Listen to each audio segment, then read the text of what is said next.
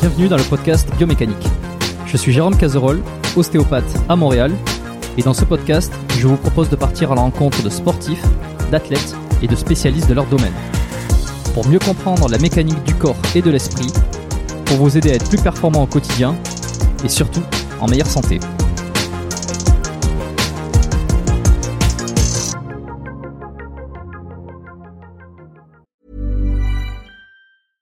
Sandra, and I'm just the professional your small business was looking for. But you didn't hire me because you didn't use LinkedIn jobs. LinkedIn has professionals you can't find anywhere else, including those who aren't actively looking for a new job but might be open to the perfect role, like me.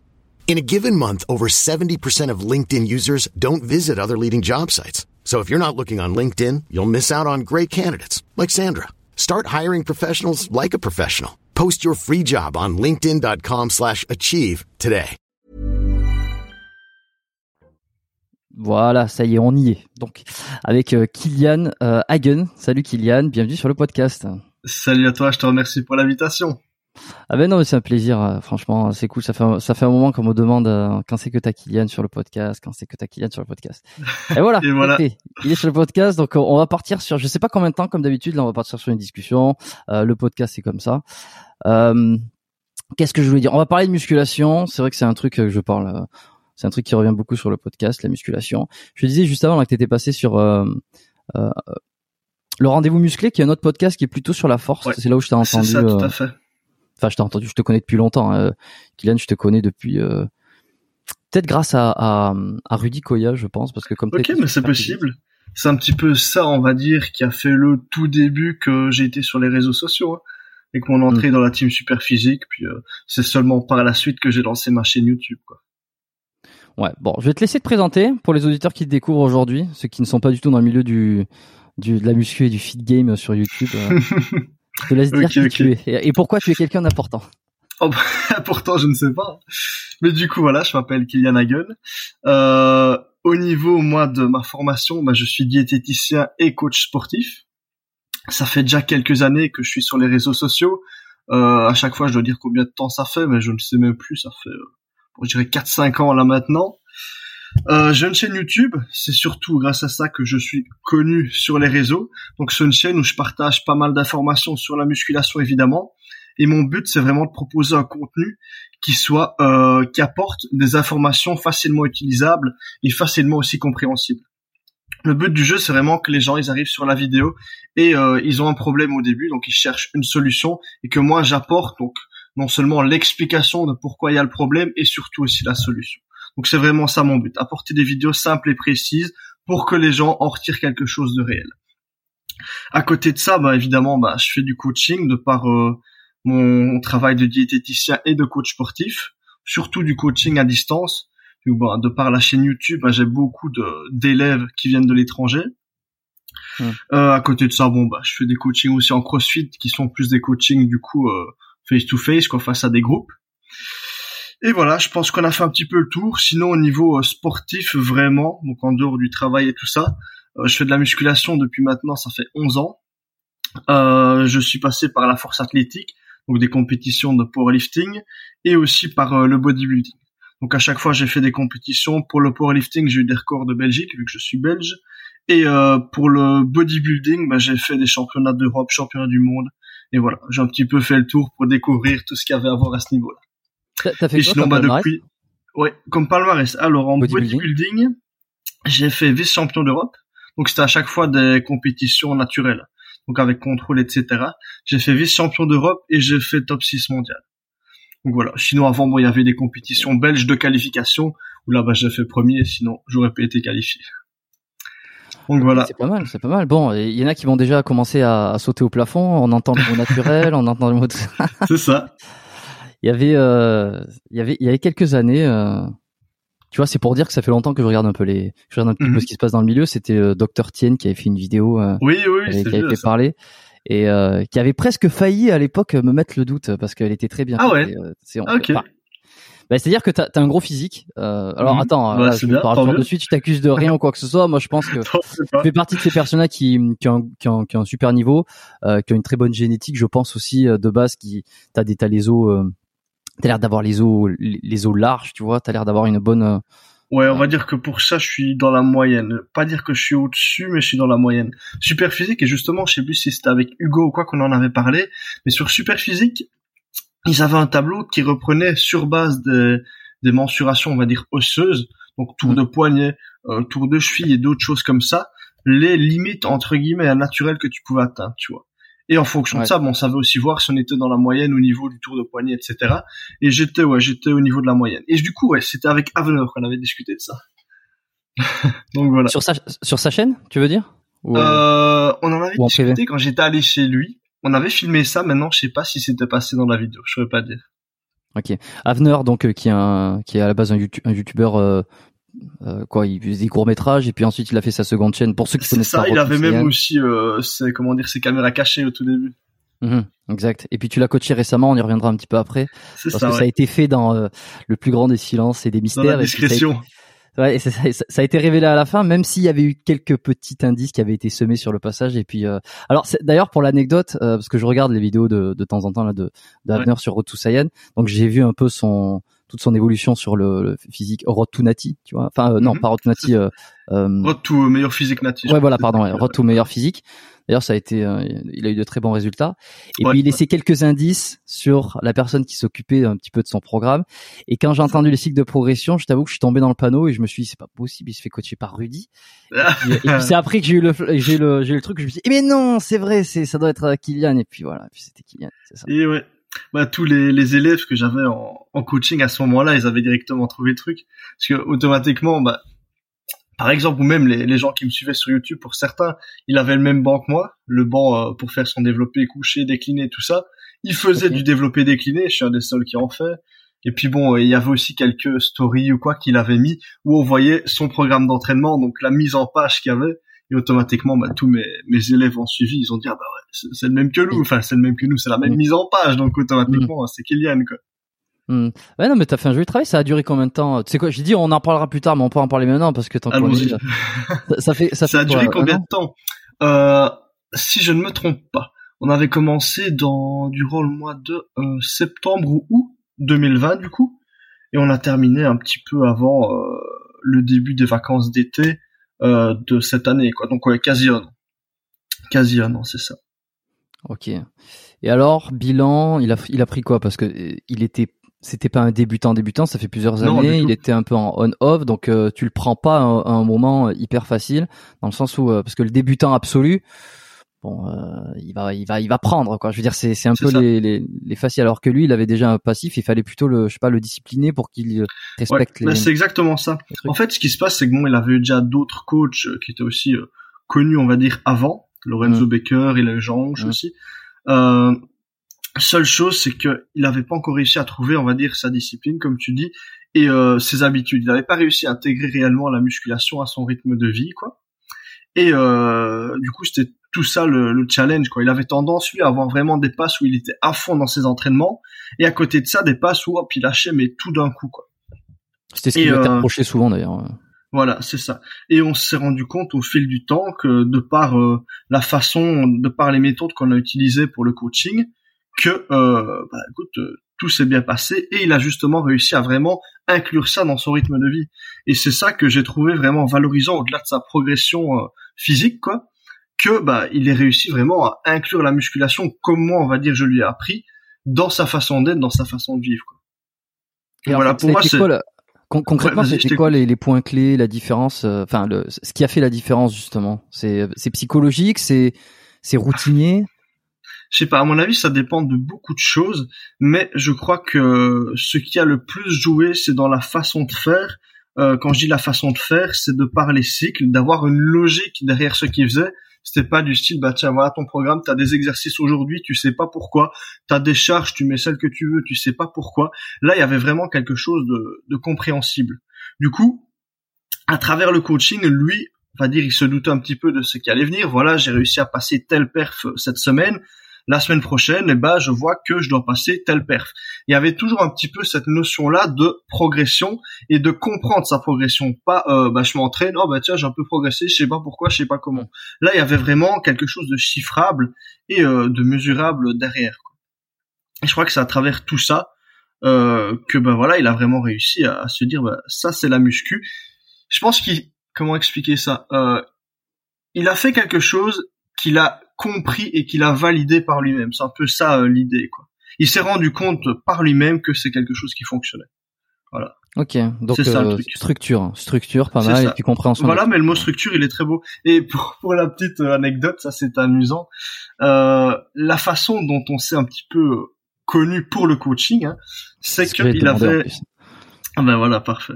Il avait lancé du coup euh, sa série euh, de meilleurs physiques nati et il avait mis quelques physiques de personnes. Voilà, lui pour moi il a des meilleurs physiques nati, ceci cela. Et j'ai vu que j'étais pas dedans. Donc pour un peu l'ennuyer, parce que voilà, pas plus de raison que je sois dedans qu'un autre, mais pour un peu l'ennuyer, je lui ai dit, bah, écoute, pour moi, le meilleur physique nati, il est plus haut que ces mecs-là, euh, regarde, il y a moyen de faire mieux, tu vois, pour un peu rigoler. Hmm. Et puis il m'avait dit oui bah écoute c'est vrai que j'aime bien ton physique ceci cela mais euh, honnêtement j'étais pas certain que tu sois nati donc euh, moi à ce niveau-là bah il y a pas de souci quoi tu vois c'est c'est un argument qui peut se valoir il n'a aucune raison de me croire tu vois et hmm. donc je lui ai dit bah écoute il y a pas de souci t'es pas obligé de me croire mais si tu veux, je te coach et tu verras d'ici quelques temps, si tu fais bien tout ce que je te dis, que c'est possible ce que ce que moi j'ai, parce que tout simplement tu vas le vivre aussi, tu vois, tu vas tu vas passer par là et tu vas le comprendre. Hmm. Et bah, au final, c'est tout à fait ce qui s'est passé et du coup, bah, je veux dire, mon, mon challenge personnel a aussi été un petit peu réussi par par ça, quoi, tu vois. Hmm, ok, bah c'est euh, ouais, c'est c'est marrant. Alors il te il te pensait pas euh, Nati, enfin en tout cas il avait il émettait. Il n'était pas sûr quoi, c'est ça voilà, il n'était pas sûr. Et euh, là, où moi aussi j'aurais pu émettre des doutes il y a quelques années justement quand j'avais vu quand je m'étais fait, euh, enfin c'est moi je pensais au départ je pensais que t'étais naturel. Enfin, euh, c'est ça. je me suis dit bon, je pense pas qu'il vienne soit, soit, soit dopé. Et ensuite quand j'avais vu la, vidéo de Tienne, euh, sais ça m'a, je me suis, tu te fais facilement influencer. Surtout c'était il y a ah peut-être, c'était il y a 10 ans, enfin peut-être un peu moins de 10 ans. Euh, ouais, je et... faire à mon avis genre 6 7 ans quoi. Ouais, bah, peut-être même 5 ans, 5 ans on va dire. On je m'étais dit, je m'étais dit ah, ah comme ça donc je mais le truc, c'est que la vidéo de Dr TN, donc je l'avais regardée évidemment, euh, mais elle m'a pas, elle m'a pas marqué du tout. Non, c'est pas lui que j'ai répondu. C'était euh, comment il s'appelle? Ah oui. Euh, la, le cancer du feed game, un truc comme ça. Ah. C'était plus vis-à-vis de lui que j'ai refait un truc. Mais euh, justement, la vidéo de Dr TN, euh, elle m'avait pas marqué et je ne me souviens plus du tout de ses arguments parce que sur le moment où je l'ai regardé, je me suis dit c'est nul en fait. Enfin, même moi, je me suis dit, euh, je sais pas, moi j'ai je ne me disais pas, tu vois, quand t'es face à une vidéo comme ça qui t'accuse, tu te dis, c'est vrai que de cette vision-là, les gens pourraient croire, etc. Et du coup, ça mm. peut pas te mettre mal, mais te dire, ah ben merde, j'espère que les gens vont pas y croire. Que lui, quand j'ai vu sa vidéo, je me suis dit, bah, je sais pas, c'est tellement nul. J'ai limite été déçu des arguments. Je pensais que il aurait pu trouver des trucs pour aller plus loin dans la démarche, tu vois. Que du coup, bah non, ça va pas du tout interpeller sa vidéo. Mais euh, j'ai bien aimé, puis je crois que le Pokémon mhm. qui m'avait mis c'était Feu, tu vois, et je me suis dit bah, j'aime bien ce Pokémon là, donc j'étais content. ah oui, c'est vrai, mais vrai que Pokémon pour pas citer. Euh, c'est ça, tout à fait. Et sinon un qui m'avait fait chier lui vraiment, c'était le cancer du feed game, un truc comme ça. Et euh, lui, il n'existe plus. Euh, c'est possible que non, enfin, je saurais plus le dire. C'est possible, enfin c'est possible. Lui justement était beaucoup plus agressif dans sa façon d'être, tu vois. Mm. Docteur Ten, autant lui, il était, bah écoute, euh, je pense avoir découvert quelque chose, que l'autre, il t'accusait, il te disait, voilà, ceci, cela, il était, était méchant, quoi, tu vois. Et euh, ouais, non, ce gars-là, franchement, je l'aurais vu enfin, je crois que je l'aurais pété sa gueule, quoi. Mais euh... s'il écoute, s'il écoute, voilà, voilà prévenu. Bah, je pense qu'il va vite partir du coup. Mais non, c'est ça. Enfin, puis bon, ça fait partie du jeu aussi, quoi. Tu vois, c'est des choses amusantes. Puis c'est normal qu'une personne qui ne passe pas par ce que moi euh, j'ai fait pour arriver à ces résultats-là, ne le comprennent pas, tu vois. C'est comme, ben, je prends souvent cet exemple-là. Tu regardes euh, la gymnastique, par exemple. Ben, ici, on l'a voyé aux Jeux Olympiques. Tu vois ce que les mecs font, style euh, barre parallèle, barre fixe ou quoi. C'est impressionnant, tu vois. Tu te dis, ben, ça a l'air compliqué. Mais même en te disant que ça a l'air compliqué, tu ne te rends pas compte à quel point il y a un vrai travail derrière. Il faut vraiment passer par ce travail-là que pour comprendre ben, que c'est possible et comprendre toutes les démarches qu'il a fallu faire pour y arriver. Quoi. Et, justement, parce que quand tu parles de structure, euh, que c'est ce que tu as apporté, la compréhension de la structure et puis la mise en place de celle-ci euh, à Avenir et qui a fait qu'il a eu euh, ses, ses, beaux, enfin, ses résultats, on va dire à long terme. Tout ça, tu l'as découvert. Enfin, je pense surtout structure, cycle de progression, quelque chose qui va être cadré Euh, là encore, hein, il y a débat. Hein. Bon, on va revenir sur ce débat entre est-ce qu'il faut cycler, est-ce qu'il faut pas cycler. Il y en a qui qui, qui parlent pas de cycle. Euh, je pense à Michael Gundil par exemple quand je lui posais la mhm. question sur le podcast. C'est assez marrant cycler. Ah, tu, tu l'as eu en podcast? Ouais, ouais, ouais, ouais, ouais. Ah, bah génial, il faudrait que j'écoute. Ah bah, faudrait que j'écoute ça. Hein, c'est c'est ah, trois trois heures. Je suis content d'avoir d'avoir réussi à garder euh, Gundil pendant trois eh ben. heures. Et il y a des il y a des pépites. Euh, il termine euh, il termine en enfer à la fin. Euh, ok. Ah, je ouais. d'écouter ça, franchement. Ça ouais, il faudra qu'il écoute ça, c'est super. Enfin, c'est c'est du c'est du grand Gundil. Et donc oui, forcément, moi je lui ai posé des questions sur euh, sur les cycles, qu'est-ce qu'il en pensait? Alors lui, il est pas du tout cycle. Euh, lui, il mhm. s'entraîne beaucoup de techniques. De... Alors là où c'est ça qui est marrant, hein, c'est qu'on a vraiment euh, plusieurs sons de cloche en fonction de, de, de, des différentes perceptions et différents acteurs du, du milieu. Euh, c'est que lui, quand je lui demande, mais les techniques d'intensification, finalement, c'est surtout quand on utilise du dopage? Il dit ah ben non, c'est surtout quand on est dopé. Euh, sur pardon, surtout quand on est naturel qu'il faut utiliser les techniques d'intensification. Là où d'autres, euh, pour pas les citer, enfin, je, sans les citer disent que c'est l'inverse, que les, les, les, les techniques d'intensification sont pas utiles et ne permettent pas d'avoir quelque chose de euh, de, de reproduit de reproduit c'est ça de tu vois. de quantifiable facilement et pour aller plus loin c'est ça ouais. exact. Alors toi ta vision de, de, de la progression et de la structure est-ce qu'elle te vient de Superphysique? Tu, enfin elle te vient de toi mais comment elle est apparue euh, comment tu t'es organisé pour créer ta propre méthode? Bah au final du coup on pourrait reprendre un peu les choses alors au début quand j'ai commencé la musculation, bah, dès le début, je me suis dit, bah, il faut que je me renseigne, il faut que je comprenne un petit peu ce qu'il faut faire pour progresser. Quoi. Et euh, du coup, j'ai un peu fait le tour des sites internet qui existaient sur le sujet. Euh, le premier site sur lequel je suis tombé et sur lequel j'ai appris des choses, c'était le site Musculaction. Je sais pas s'il existe toujours, mais il y avait pas mal de petits articles et tout. Mm. Bah, il était sympa, il était bien. Enfin, il y avait pas mal de petits articles, on apprenait des choses, et c'est un peu ça qui était ma première base entre guillemets. Puis rapidement après, bah, sur le forum de ce site-là, vu que j'étais inscrit sur le forum, je discutais un petit peu, c'était fort à la mode les forums à ce moment-là. Mhm. Euh, il y a eu une pub pour le site Superphysique qui allait ouvrir bah, dans, dans les mois ou dans les semaines qui suivent. Quoi. Du coup, je me suis dit ah bah tiens, j'ai un peu fait le tour des sites de musculation qui existaient. À nouveau, je vais aller voir ça quand il sortira. Et le jour de la sortie, j'ai été, il y avait déjà quelques articles. Et bah j'ai bien apprécié, ça fait partie des sources. Puis petit à petit, bah, je continue à faire mon petit tour. Bah, voilà, il y avait une vidéo de ceci, euh, il y avait un article de cela.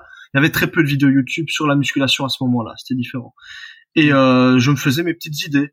Et c'est euh, à force de tester, de pratiquer un petit peu les différents conseils que je voyais, que bah, je me suis dirigé de plus en plus vers super physique parce que bah, c'est ce qui collait le plus euh, à quelque chose que j'appréciais faire et c'est ce qui, en termes de résultats, sur le moyen et court terme, on va dire, vu que là on n'était pas encore sur le long terme, me procurait le plus de, de bénéfices, quoi, tu vois. Donc c'est vraiment euh, à travers euh, l'apprentissage théorique et à travers la pratique que petit à petit bah, j'ai établi ma méthode. Quoi. C'est vraiment ça.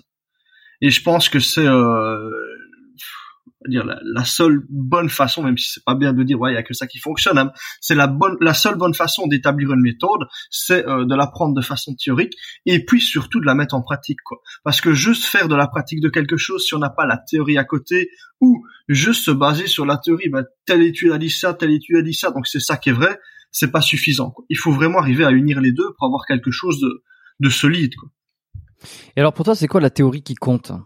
Euh, sur l'entraînement, sur le, la, la, progression. Sans, sans, on, reviendra après sur la pratique peut-être sans, sans, trop en dire, on va pas développer pendant 30 ans, mais sur le côté théorie, euh, c'est quoi la théorie de la progression? Comment on progresse? Comment on, on améliore ses performances ou, euh, ou Donc en gros pour toi, s'il fallait que je dise euh, le conseil de base pour progresser en muscu alors, s'il fallait ressortir... Par exemple, ouais, pour, pour comprendre comment ça fonctionne pour progresser.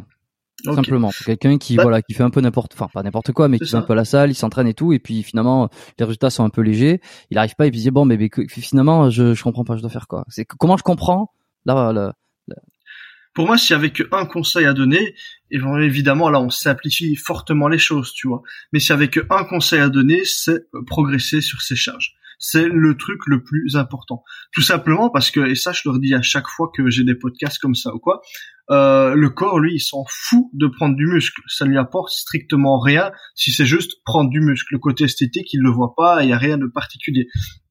Ce qui va faire qu'il va progresser, c'est parce qu'on va le pousser à s'adapter à quelque chose. Donc les entraînements, ça va être une contrainte. Si la contrainte est trop importante pour le corps, lui, son but, c'est de survivre. Du coup, il va s'adapter de façon à ce que si la contrainte se répète, il va euh, s'y confronter de façon, on va dire, plus facile. Donc en gros, le corps est soumis face à une contrainte, l'entraînement. Du coup, il s'adapte. Si la contrainte augmente toujours, l'adaptation, elle, va aussi devoir augmenter toujours. Donc la prise de force, la prise de muscle va augmenter. C'est pour ça que bah, l'idée d'augmenter ses charges régulièrement. Évidemment, il y a tout plein de processus là derrière. C'est pas juste rajouter 1, 2, 3, 4 kilos chaque semaine. Mais le fait d'augmenter régulièrement ses charges, c'est ça qui va permettre de progresser en masse musculaire et en force. Pour moi, si un conseil à retenir, c'est celui-là. Et un truc qui illustre bien euh, ça, qui montre à quel point on pourrait presque le suivre de façon idiote et bête, c'est euh, pendant toute une période, je me suis entraîné dans une salle de powerlifting, une salle où il y avait peu de machines, on va dire, différentes, où du coup, bah, la majorité des gens, bah, ils faisaient du développé couché, en tout cas, ils travaillaient avec charge libre. Et dans cette salle-là, c'était pas nécessairement des gens qui étaient très, euh, comment on va dire, pas très intellectuels, on va dire. C'était des gens, ben voilà, ils axent fort leur façon d'être sur bah, des choses plus physiques, etc. Et du coup, bah, il n'y avait pas vraiment de logique dans ce qu'ils faisaient, mais vu qu'ils étaient toujours face aux mêmes machines, bah, le banc développé couché, ils en faisaient régulièrement. Bah, étant donné qu'ils ne faisaient que ça, ils progressaient sur le mouvement parce qu'ils rajoutaient toujours un petit peu de charge. Et bah, ces gens-là, bah, bizarrement, ils avaient des meilleurs physiques que la majorité des gens qui s'entraîneraient dans des salles plus classiques. Quoi. Donc c'est pour dire que le simple fait d'augmenter en charge, même s'il y a des petites lacunes à côté, que ce soit sur l'exécution, sur ceci, sur cela, bah, ça va suffire à progresser réellement en musculation. Et comment tu gères alors euh, euh, pour parce que je reviens à Michael Guenil qui me disait ça, comment tu fais parce qu'il dit ouais mais moi j'en sais rien si demain c'est la semaine prochaine j'aurai la même forme etc ça peut être euh, oui voilà. Ça, ça peut être tellement différent. Donc en fait quand je suis à la salle je suis en forme ben je pousse et si je suis moins en forme je pousse moins. Et puis euh, et quand tu et quand je, lui demande ou quand on lui demande mais comment tu progresses il dit ben tu ben tu le vois tu progresses euh, t'as pas besoin de rajouter des charges inconsciemment. Ça va se faire euh, plus ou moins naturellement parce que tu vas progresser et c'est c'est la conséquence. Mm-hmm. plus que la bah, cause Déjà, la première chose, donc cet argument-là, ça fait déjà longtemps qu'il le dit, et euh, moi, c'est vrai que c'est quelque chose qui m'avait interpellé au moment où il l'a dit. C'est vrai que bah, on maîtrise pas sa forme. Il y a des jours où on est moins en forme, d'autres où on est plus, etc. La première chose que j'ai pu remarquer, qui du coup m'a fait un petit peu, on va pas dire contredire, mais avoir un avis différent sur le sujet, c'est que à partir du moment où moi ma diète elle est carrée, je la suis de façon correcte, à partir du moment où mon rythme de vie est plus ou moins stable, du coup, bah, je vais pas me retrouver à aller dormir à 5 heures du matin un jour, avoir 2 heures de sommeil la nuit un autre jour, etc. À partir du moment où, du coup, ces paramètres-là sont plus ou moins stables, mon état de forme, lui, est relativement stable aussi. C'est possible, il y a toujours des petites choses qui font que, ben voilà, t'es un peu meilleur un jour, un peu moins bon un autre, mais euh, la forme, à euh, un certain pourcentage près, elle sera fort similaire d'un jour à l'autre si le rythme de vie est bon. C'est pour ça que bah, les cycles de progression au final bah, peuvent être tout à fait valables. À côté de ça, il existe aussi des cycles de progression qui s'adaptent à la forme, tu vois. Donc on peut tout à fait travailler avec RPE, des choses comme ça, qui du coup, bah, ça fait que quand tu sais que bah voilà, tiens, aujourd'hui je me sens vraiment particulièrement bien, ça peut être un jour où justement on teste un nouveau record. Ça rentre toujours dans le cadre des cycles de progression. Maintenant, encore une fois, ça reste des choses encore un petit peu subjectives parce que ça m'est arrivé plein de fois quand je débute une séance, je me sens pas bien, je me dis bah tiens j'ai un peu moins dormi cette nuit-ci, ceci, cela. Du coup, je sens que je vais pas faire des bonnes perfs. Et au final, bah, j'arrive à faire ce que j'avais planifié, voire plus. D'autres fois où par contre, bah voilà, j'ai bien dormi, je suis en forme, j'ai bien mangé tout ça, et au final, bah j'arrive pas à passer les perfs que je devais faire. Donc, je trouve que euh, il faut pas trop se, comment dire, se baser, se dire voilà, je suis en forme aujourd'hui, je le suis pas un autre jour. Se tenir à son cycle de progression, pour moi, ça reste quand même quelque chose qui, en tout cas sur la pratique, sur des années de pratique, ça s'est vérifié sur mes élèves, ça s'est vérifié sur pas mal d'autres personnes avec des bons niveaux que je connais. C'est ce qui fonctionne le mieux. en plus du fait que, je termine juste avec ça, en plus du fait que euh, je pense que tout le monde, en tout cas toute personne avec une vie active à côté, qui n'a pas que la musculation dans la vie, euh, a besoin d'avoir des repères sur ce qu'il fait, tu vois. L'idée des cycles de progression, de progresser en charge, au-delà du fait que c'est la façon que tu utilises pour prendre du muscle, c'est aussi quelque chose qui va te motiver, tu vois. Euh, moi, si je vais à la musculation pour bêtement pousser des barres, pour bêtement me fatiguer musculairement, je pense que si c'était comme ça, bah, après 3, 4, 5 ans, j'arrêtais la muscu. Ce qui me tient vraiment, euh, ce qui me pousse à continuer la muscu, bah, c'est cette notion de performance aussi, tu vois. Même si mon but c'est pas d'être le plus fort, mais voilà, c'est ça. Il y a des objectifs qui sont là, à chaque fois ils évoluent, et tu peux quantifier réellement quelque chose, que sinon ça reste du subjectif quasi tout le temps. Quoi. Mmh. Hmm. Et sinon, tu vas, c'est comme si tu allais un petit peu à l'aveugle. C'est ça, mais clairement, clairement. Et enfin, moi, je fais partie des gens qui ont besoin de, de plans, qui ont besoin de choses euh, précises, on va dire, pour avancer. Si j'arrive quelque part, que j'ai des tâches à faire, mais que je sais pas exactement quoi, ça va pas être fait. Que si j'ai mon plan qui est bien structuré, que je dois faire ça, ça, ça, ça va être fait dans le bon ordre et ce sera bien fait, quoi. Hmm. Et une autre chose aussi sur l'entraînement, euh, quelque chose qu'on entend souvent, enfin c'est voilà, c'est revenu souvent sur les invités que j'ai sur ce sur ce podcast. Ouais. Euh, et je veux ton avis là-dessus parce que c'est intéressant. Parce que j'apprécie cette hein, façon de faire les choses. Ouais, ouais vas-y. euh, je t'écoute. C'est euh, Qu'en est-il des charges lourdes alors? Parce que je pense à un certain Arsovia qui lui euh, pense, enfin lui dans son dans sa façon de faire, c'est mm -hmm il faut des charges lourdes, surtout quand on est naturel, pour pouvoir progresser. C'est comme ça qu'il a remarqué chez d'autres, c'est comme ça qu'il a remarqué chez lui, euh, et que c'est pas juste en brassant du vent que tu vas que tu vas euh, tu vas progresser. A contrario, je pense à quelqu'un comme euh, que j'ai eu récemment euh, sur le podcast Arnaud Plaisant, qui est beaucoup moins dans les charges lourdes, mais beaucoup plus dans les charges légères, mais avec des répétitions contrôlées, etc. bon, alors après, je, je, sais, je sais quels sont les arguments contre. Hein, je... ça pleut dans les commentaires et, et de, de, de, ce que je vois. Quel est ton avis là-dessus? Est-ce que euh, il faut que ça soit lourd ou alors il faut pas que ça soit lourd et puis contrôler la charge, euh, cerveau muscle Bah là, je pense que mon avis, enfin, la majorité des gens, alors qu'ils nous écoutent, le connaissent. Euh, bon, il faut bien se mettre d'accord sur ce qui est charge lourde ou pas. Mais étant donné mon argument par rapport au fait que bah, le corps il s'adapte seulement aux contraintes, si on ne lui impose pas des contraintes suffisamment importantes, donc des charges au final suffisamment lourdes ou, ou du moins une, intensi une intensité suffisamment élevée, il va pas s'adapter. Et l'idée de vouloir contrôler euh, de façon excessive la charge, de vouloir se focaliser spécialement sur un ressenti, une sensation ou quoi, euh, c'est pas quelque chose de significatif pour le corps. Quoi. Euh, il y a plein d'arguments qui peuvent aller contre ça. Par exemple, euh, le simple fait de te dire, ben voilà, moi ici, ici juste derrière, bah, là je sais pas sur l'avant un truc, voilà, j'ai une machine. ouais, c'est ça. J'ai une machine, c'est un pec deck, on va dire entre guillemets décliné vu qu'il focalise un peu plus dans mm. l'angle du bas des pecs. Euh, cette machine-là, si je la travaille avec euh, pas d'échauffement, que je la fais en dehors d'une séance pec, j'ai des ressentis de fou. J'ai l'impression que mes pecs vont se déchirer tellement euh, la sensation est importante. Tu vois. À côté de ça, si je la travaille à la suite d'un entraînement pec où j'ai déjà du coup sollicité le muscle, où il est déjà fatigué, les sensations sont pas du tout les mêmes. Du coup, la sensation n'est vraiment pas, en tout cas pour ma part, encore une fois, je dis pas que c'est la vérité absolue, la sensation n'est pas euh, un facteur, euh, comment dire, réel en termes de travail musculaire. Euh, Qu'est-ce que je pourrais d'autre dire par rapport à ça?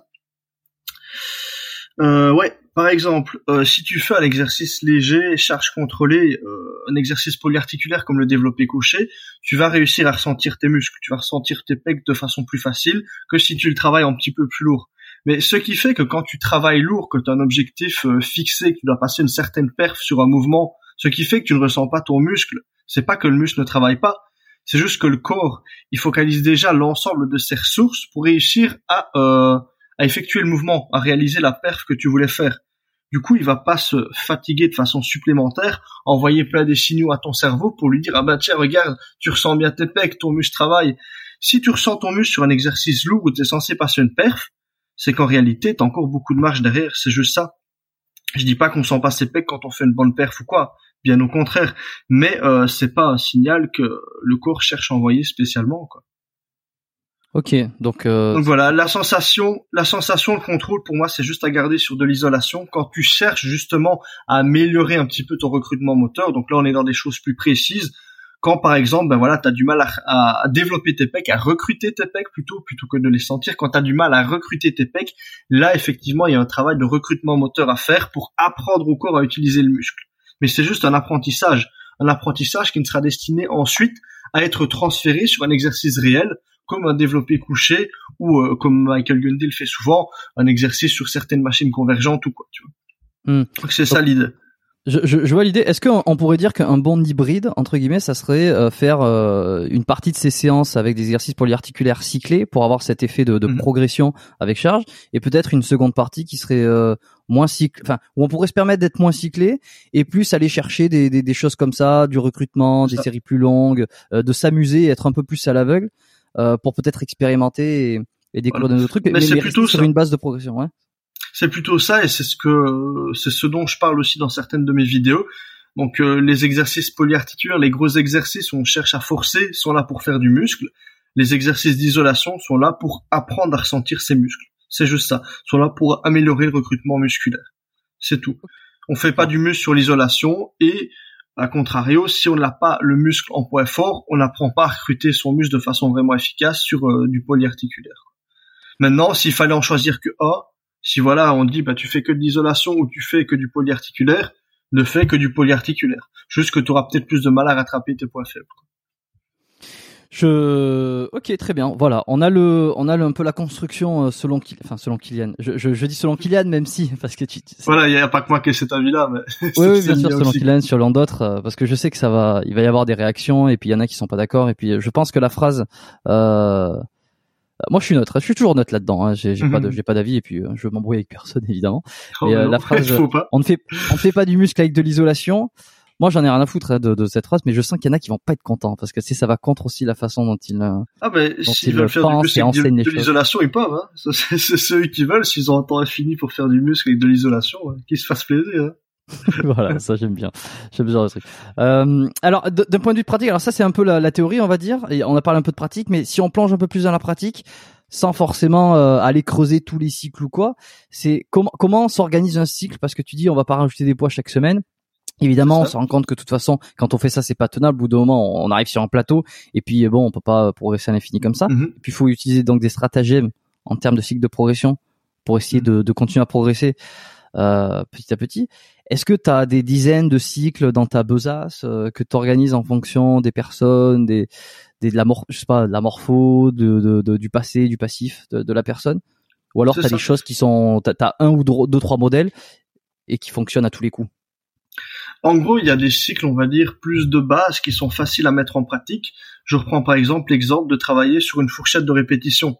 Donc on va dire c'est un demi-cycle. En gros, tu vas te fixer une fourchette de répétition, par exemple entre 7 et 10 reps. Première semaine, tu vas faire 7 reps avec une charge, on va dire X kilos. Deuxième semaine, 8 avec X kilos. Ensuite 9 avec X kilos. Et puis 10 avec X kilos.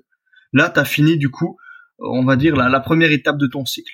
Une fois que tu as validé tes 10 reps avec X kilos, tu redescends à 7 reps et tu fais X plus 2,5 kilos par exemple. Et tu remontes comme ça. Tu vois, c'est c'est que je je ne sais même pas si je peux appeler ça un cycle de progression c'est plus une, démarche c'est plus euh, ouais une démarche de progression quoi tu vois. C'est quelque chose que tu peux suivre sur le long terme sans trop de soucis. Euh, t'as pas besoin d'avoir ton fichier Excel à l'avance pour savoir ah bah tiens aujourd'hui c'est ça. Non tu sais que bah si la semaine passée c'était 3 fois 7 avec tes 50 kilos par exemple bah la semaine suivante c'est 3 fois 8 tu vois. Mm-hmm. et ça c'est quelque chose qui de façon facile peut te faire progresser euh, beaucoup de personnes trouveraient ça euh, trop simple peut-être, mais euh, c'est ce qui fonctionne le mieux. C'est ce que j'ai encore actuellement moi sur la majorité de mes exercices. Donc ouais non, c'est quelque chose qui fonctionne super bien.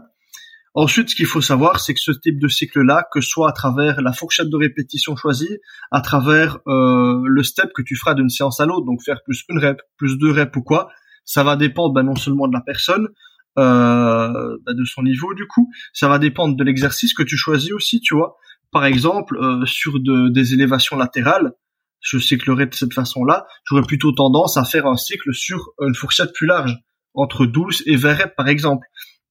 Et c'est toutes des petites choses comme ça qui vont que, qui vont faire que je vais modifier euh, les démarches pour euh, cette logique de progression là, quoi, tu vois. À côté de ça, il existe des cycles plus, on va dire plus carrés, qui vont travailler sur des pourcentages, des choses comme ça, où ben là tu un peu plus dans l'obligation entre guillemets d'être face à ton fichier Excel et tu vas devoir regarder bah tiens semaine 1 je dois faire ça, semaine 2 je dois faire ça. C'est par exemple le cas pour des cycles ondulatoires ou des choses comme ça où ça va pas monter de façon linéaire où justement ça va monter, descendre, monter un peu plus, redescendre un peu plus où ça va être ça va être ondulatoire comme comme le nom l'indique. Hmm. Ok, bon, plein de. Alors, si on veut creuser euh, plus loin, hein, évidemment, c'est on prend on prend renseignement euh, sur euh, sur toi, sur ce que tu fais. je, je mettrai les liens là s'il y en a qui, qui veulent aller. mais c'est peut-être ceux qui te connaissent déjà parce que c'est pas là en, 30 minutes qu'on a convaincu des gens mm-hmm. qui, ne qui ne te connaissent pas peut-être avec toi, mais certains qui sont parce que c'est des choses que tu parles dans, dans tes vidéos de temps en temps, mais, mais un peu moins. tu sais, moi, j'aime me poser des questions un peu, essayer d'aller d'aller comprendre un peu plus profondément. je voulais revenir sur un, sur une chose aussi Oui, c'est c'est cycle de alors cette façon de progresser, euh, on, on, entend bien que c'est naturellement t'étais porté là-dessus sur sur avoir une espèce de structure et d'avoir quelque chose d'objectif à, à, chaque séance ou presque. Euh, ça, tu l'as découvert avant Superphysique euh, ou euh, ou c'est Superphysique Comment comment ça s'est agencé dans ta tête et euh, ouais. Bah, en fait, ça peut paraître bête, mais c'est quelque chose que j'ai directement compris de par moi-même ça s'est validé du coup par le fait que sur Superphysique j'ai vu que les gens procédaient comme ça. Mais moi quand j'ai commencé la muscu bah j'ai compris et je trouve ça tout à fait logique que bah si tu veux progresser si tu fais tout le temps la même chose si tu augmentes pas tes charges tu vas pas progresser. Donc si tu veux progresser il faut chercher à augmenter. Et du coup une des premières choses que j'ai fait je m'étonne même maintenant avec le recul de l'avoir fait directement c'est de me faire un petit carnet. Euh, à ce moment-là j'avais juste euh, la bête machine où euh, t'as plusieurs poulies, où t'as un truc où tu peux pousser, où t'as un leg curl, leg extension dessus, et une sorte de pec deck, quoi, tu vois. J'avais euh, j'avais juste cette machine là, et je m'étais fait un petit programme. Voilà, lundi je fais ça, lundi je fais ça, et à chaque fois je notais mes charges. Et mon petit jeu à ce moment-là, bah, c'était déjà ce qu'il fallait faire. Hein. Euh, j'augmentais, je devais augmenter un petit peu à chaque séance, tu vois. Hmm. Il n'y avait pas de vraie logique, j'avais pas fixé de fourchette de répétition précise, mais mon but c'était de faire un petit peu mieux à chaque séance. Et euh, comme j'ai dit, bah, c'est de par justement euh, ce que j'ai pu trouver sur Superphysique, ce que j'ai pu trouver sur d'autres sources parfois aussi, que j'ai compris, bah voilà, en fait c'est quelque chose qui existe, c'est quelque chose qui est bien établi, et c'est ça réellement qu'il faut faire pour progresser, quoi. Hmm. Donc voilà, maintenant euh, c'est parce que on voit vraiment tout et n'importe quoi sur Internet, c'est parce que des gens disent des choses opposées qu'on ne pense plus naturellement aller vers là. Mais moi, quand j'avais pas toutes ces sources d'informations là, que lui parle de ressenti, que lui il contrôle ses exercices, bah, au début, ça me paraissait tout à fait logique de chercher à progresser sur ses charges. C'est la base de tout, et c'est parce que maintenant on essaye de contredire ça que on remet ça en question, mais c'est un peu ridicule, quoi, tu vois. Hmm. Tu lances ta chaîne euh, quand exactement là dans ce dans cette historique là Combien de temps après euh, tout ça? Quand même longtemps parce que comment dire mon but au début c'était pas de parler sur YouTube c'était pas de montrer ceci cela. Moi je suis pas quelqu'un qui poste spécialement sur les réseaux tu vois de base hein. genre mon ma page Facebook je mettais quasi rien dessus avant tout ça. Euh, et du coup j'ai décidé de lancer ma chaîne YouTube. Donc j'ai d'abord commencé par une page Facebook euh, entre guillemets sur le sport. Après à mon avis c'était après 4 5 ans de muscu un truc comme ça. Ouais ça viendrait plus ou moins ça reviendrait plus ou moins avec ce que je disais, ça fait plus ou moins 5-6 ans que j'ai la chaîne YouTube, un truc comme ça. Donc ouais, après 5 ans de muscu, je pense. À quel moment t'as as commencé à avoir euh, à participer aux, compétitions de super physique, euh, les super physiques, euh, merde, super physique games. super physique games. Ça, ça j'ai commencé dès que ça existait parce que Rudy a lancé ça alors que moi j'étais déjà bien établi sur super physique. Je pense que j'étais déjà, non, j'étais pas encore dans la team à ce moment-là, c'était au tout début. Ouais, il, il a lancé ça après euh, après mes 4-5 ans de muscu, je pense. Donc ouais, j'ai commencé directement au premier Super Physique Games et euh, ouais, c'était quelque chose qui encore une fois permettait justement d'avoir encore plus cette motivation là de, de se fixer des objectifs. C'est quelque chose qui, je pense, a motivé pas mal de monde à euh, continuer à progresser en musculation parmi les gens qui participaient quoi. Est-ce que tu as été déçu quand euh, il a décidé d'arrêter là? C'était l'année dernière, je crois, de fermer un peu le. C'est ça, c'était l'année dernière du coup qu'il n'y a pas eu. Donc en 2020. Bah, déçu, oui et non. Enfin, c'était une habitude. En fait, c'était plus pour euh, le petit événement qu'on faisait ensemble, qu'on se revoyait tous, etc. Chaque fois, il y avait des nouveaux, donc on découvrait de nouvelles personnes. Parce qu'en plus, t'avais une bonne place à chaque fois. Ouais, pas assez bonne, mais bonne quand même. non, c'était plus pour le fait, bah voilà, euh, les, petites vacances amusantes entre guillemets à Annecy, bah sont annulées, quoi. Tu vois, c'était plus pour ça. Mm. Parce que c'était un chouette moment, un chouette moment de partage et tout ça. Voilà, je sais pas s'il les refera, mais on verra. Ouais, bah c'est vrai qu'après avec tout ce qui s'est passé, euh, les rassemblements, tout ça, ça a été mis de côté. Et puis euh, euh, bon. Et hum, oui, non, mais quand je dis que t'avais une bonne place, c'est que quand même tu terminais souvent euh, sur le podium, quoi. Ouais, ouais, j'ai fait quatrième hein, quelques fois. Ouais, je pense. Mais bon, si on le refaisait cette année, je finis premier. ouais, c'est sûr. Mais vous tenez. Vous ouais, au prochain, il faut que je finisse premier. À chaque fois, on était tous très très proches. Il y avait souvent bah, Clément. Je sais pas si tu vois qui c'est, Clément. Euh... Non, non. Son de famille, je saurais plus dire c'est quoi. C'est Boudin, quelque chose comme ça. Enfin, en gros, c'est un gars qui fait beaucoup de power, lui de base, mais qui a un super physique. Il est vraiment très bon. À chaque fois, lui, il était premier, avec un petit cran d'avance sur nous. On se retrouvait avec euh, Rudy, Morgan et moi euh, à se disputer pour les, les trois places qui suivaient. Quoi. Nous, on était vraiment sur un mouchoir de poche. Quoi. Hmm. Ouais, non, mais ça c'est sympa. C'est c'est euh... et puis c'est l'émulation. C'est. Alors moi j'ai pas été là-dedans. Enfin je suis pas voilà. C'est mais par contre de, regarder ça un peu de loin parce que ça fait longtemps que je suis Rudy Koya. Fait que je regarde un peu ce qu'il fait et forcément euh, là où je te rejoins c'est sur l'idée d'avoir des objectifs un petit peu mhm. au court moyen terme euh, c'est que ça te donne une source de motivation que tu peux perdre assez facilement quand tu vas. Alors ça c'est un truc aussi parce que ça se répète souvent, c'est le fait que quand tu vas à la salle, si tu veux progresser, si tu veux gagner en perf ou gagner en muscle, c'est qu'à un moment donné il faut sortir de ta zone de confort entre guillemets. Et puis euh, ceux qui ne parlent pas de cycle, par exemple, qui ne pensent pas à la structure, euh, ils, vont souvent parler, ils, peuvent dire il faut sortir de ta zone, c'est-à-dire qu'il faut il faut aller au bout, il faut peut-être faire de l'intensité.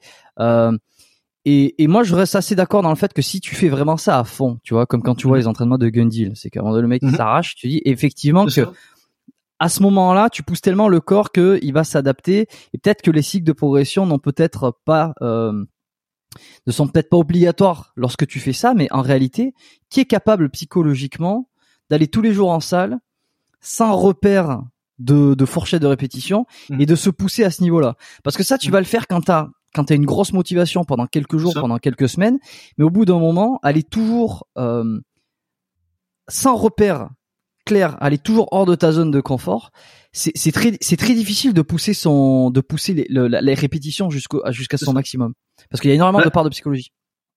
Pour ma part, en tout cas, moi c'est mon avis euh, subjectif sur le sujet. Je connais pas Gundil personnellement, mais je connais très bien son travail, etc. Euh, pour ma part, c'est quelqu'un qui se connaît très très bien. Euh. Des gens qui se connaissent aussi bien que Gundil, il y en a pas beaucoup. Il y en a vraiment très très peu. Je crois qu'on peut compter ça sur les doigts d'une main. Euh, des gens qui ont aussi ses connaissances, donc euh, ils se connaissent non seulement, mais ils peuvent interpréter les informations qu'ils perçoivent. il y en a encore moins. Donc s'entraîner comme Gundil, si t'es pas Gundil, tu vas avoir du mal. Quoi, c'est un peu ça l'idée.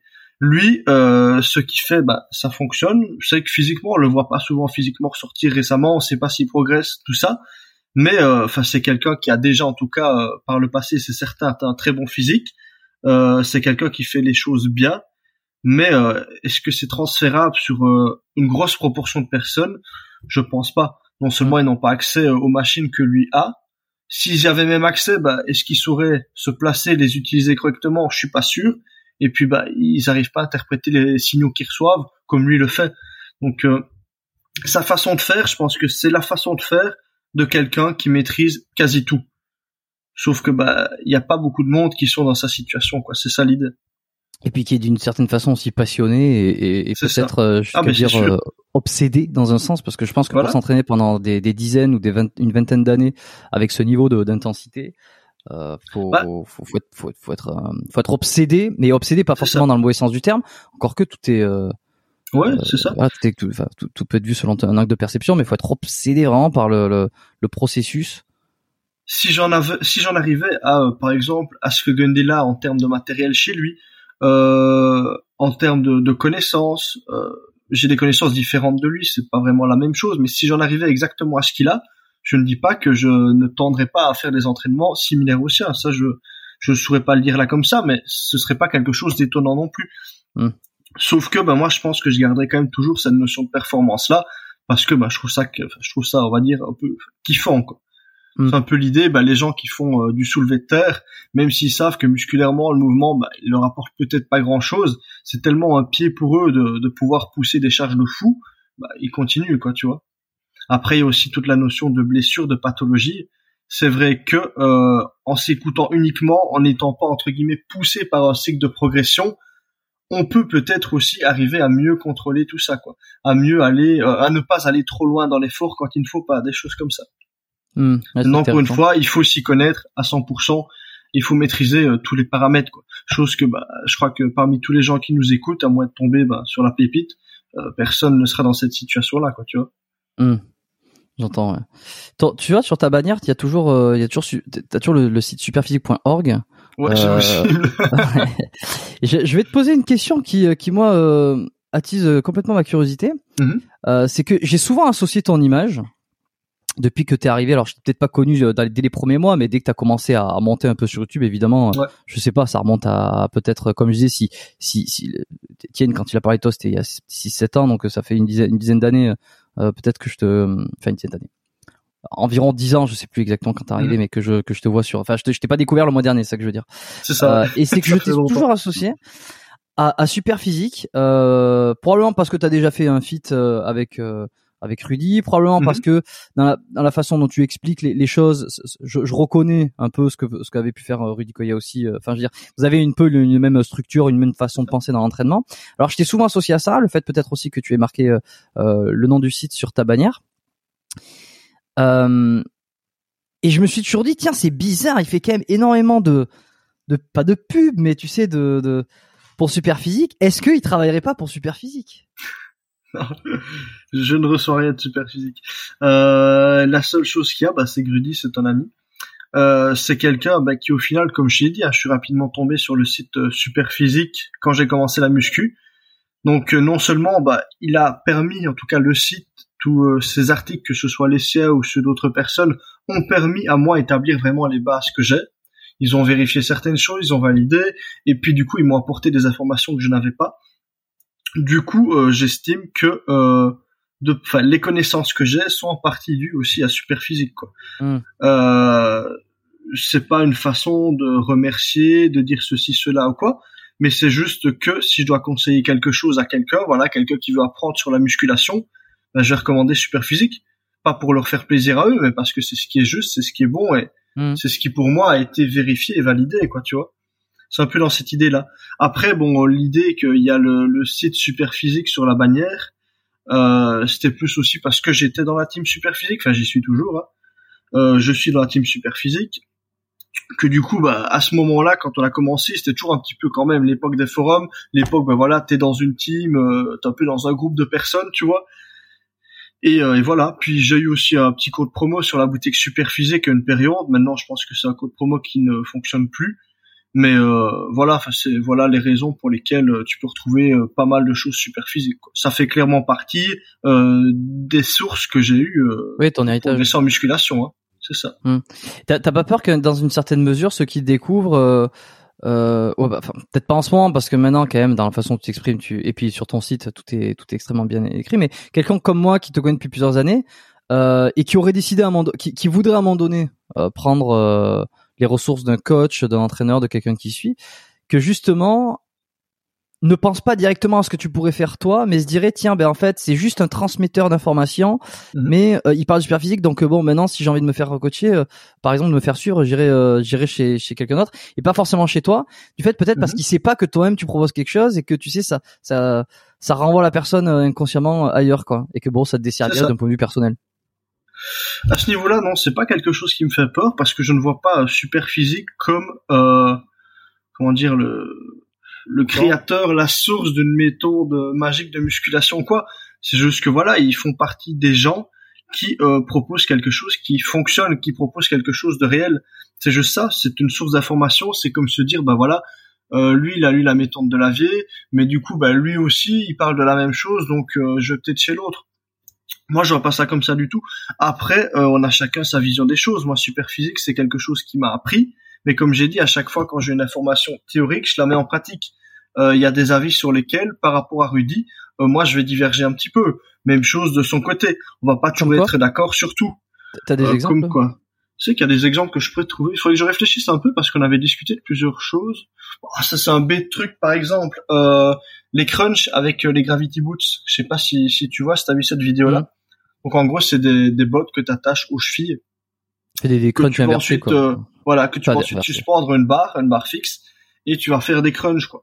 Euh, ils avaient eu un petit débat sur un podcast super physique, ouais, euh, c'est bizarre que Kylian y mette cet exercice-là, ceci, cela, alors que pour moi, enfin, j'avais tous les arguments que pour euh, justifier ça, tu vois. Donc non, il y a plein des petits sujets sur lesquels on peut être opposé. Maintenant, euh, l'idée générale, les principes de base, ils sont les mêmes, quoi. Tu vois, c'est un peu ça l'idée. Ok. Maintenant, euh, comme j'ai dit, si on refait les Super Physique Games, je battrai Rudy. Donc il aura plus rien à dire, tu vois. C'est que moi, ça fonctionne mieux que lui, tu vois. Rudy, si t'écoutes, si t'es là, voilà, tu sais, euh, ne, ne, ne refais pas des super physique games parce que tu, tu seras Ah, là, tu vas te rétrogradé. faire euh, botter les fesses, quoi. Euh, et t'as toujours voulu être coach ou en tout cas t'as hum, t'as vite été coach ou alors t'as lancé ta chaîne juste pour euh, t'amuser comme ça et sans forcément avoir l'objectif derrière d'en créer un tout un système de professionnel quoi. Ouais, donc en fait, depuis que, enfin, pas depuis que je suis petit, mais depuis que je suis euh, aux études secondaires, donc en Belgique secondaire, c'est euh, entre 12 et 18, on va dire, Hum. euh, j'ai cette idée d'être coach sportif, préparateur physique, quoi, tu vois. Du coup, avant d'avoir lancé ma chaîne YouTube, j'étais déjà dans les études universitaires, par exemple, en sciences de la motricité, donc dans le sport. Euh, j'étais même déjà, je pense, ouais, j'avais déjà fait ça et j'étais passé aussi, j'avais commencé les études en diététique. Donc non, j'avais déjà commencé tout ce qui était études avant de lancer ma chaîne YouTube, donc j'avais déjà cet objectif de devenir coach. Euh, la chaîne YouTube, je l'ai pas lancée spécialement euh, pour une raison précise. Maintenant, c'est vrai que je me suis toujours dit que ce serait aussi euh, un bon moyen de me donner de la visibilité une fois que bah, j'aurais réellement commencé à travailler, quoi, tu vois. D'accord, donc c'est venu, euh, c'est venu avec la petite idée. euh, C'est des choses pas- qui se sont faites petit à petit. Il y a toujours un objectif, on va dire, euh, plus ou moins pas, pas flou, hein, mais il y a eu un petit objectif derrière. Mais les plans n'étaient pas non plus précis. Je fais ça comme ça, je fais ça comme ça. Il y a un objectif qui a guidé, on va dire, toutes les démarches, quoi, mais sans plus. Est-ce que tu te souviens de ta première séance, ta toute première séance quand tu es rentré dans une salle Est-ce que c'était pour de la force? La toute première séance que j'ai fait, c'était chez moi. C'était euh, avec le petit matériel que j'avais justement, enfin la machine, et j'avais aussi une paire d'haltères, je crois que c'était des 3 kilos. J'avais fait des curls, tu vois, enfin, c'est le mouvement euh, le plus simple à faire. T'as pas de matériel, t'as juste des haltères, tu fais des curls. Et c'était avec 3 kilos. Et je me souviens que j'ai traîné des courbatures dans les biceps pendant mais 5-6 jours. Un truc de fou, hein, franchement. euh, je jouais toujours foot à ce moment-là. Et je me souviens encore j'étais sur le terrain, j'avais mes bras qui me faisaient mal et tout. Et j'avais l'impression que j'avais pris des biceps et tout, tu vois, qu'ils étaient énormes. Donc ouais, voilà, c'est le souvenir le plus ancien que j'ai sur mes entraînements. Ok. Et, ta première fois dans une salle, euh, dans une salle complète Ouais, ça je me souviens aussi. Donc là, c'était euh, un ami qui s'entraînait justement dans cette salle-là et qui m'avait dit, bah écoute, euh, viens, viens tester une séance en salle de muscu. J'y étais allé et ouais, on avait encore fait des curls, les curls à la barre Z. Euh, Qu'est-ce qu'on avait fait d'autre? Je sais pas si on avait fait de développé couché, on avait fait du, des extensions euh, triceps à la poulie haute. Hmm. Et voilà, enfin j'ai les images en- dans ma tête de la séance, maintenant exactement tout ce qu'on a fait, je pourrais plus te le dire. Mais j'avais bien aimé quoi. Question un peu con, euh, qui, qui est jamais con d'ailleurs, mais euh, con dans le sens où c'est pas facile de trouver la réponse au premier abord comme ça. Mhm. Mais bon, j'imagine que tu y as déjà pensé. Euh, D'où tu penses que ça devient cette cette envie ou cette cette passion, ce, ce ce désir de vouloir se muscler, de vouloir euh, de vouloir être plus balèze, de vouloir progresser euh, physiquement. Euh, est-ce qu'il y a, je sais, je sais pas, je, je balance ça comme ça, un, un trauma entre guillemets, ça dépend de ce qu'on appelle trauma, mais Mhm. euh, déjà, ça vient, ça vient rarement de nulle part. Tu vois ce que je veux dire? Ouais.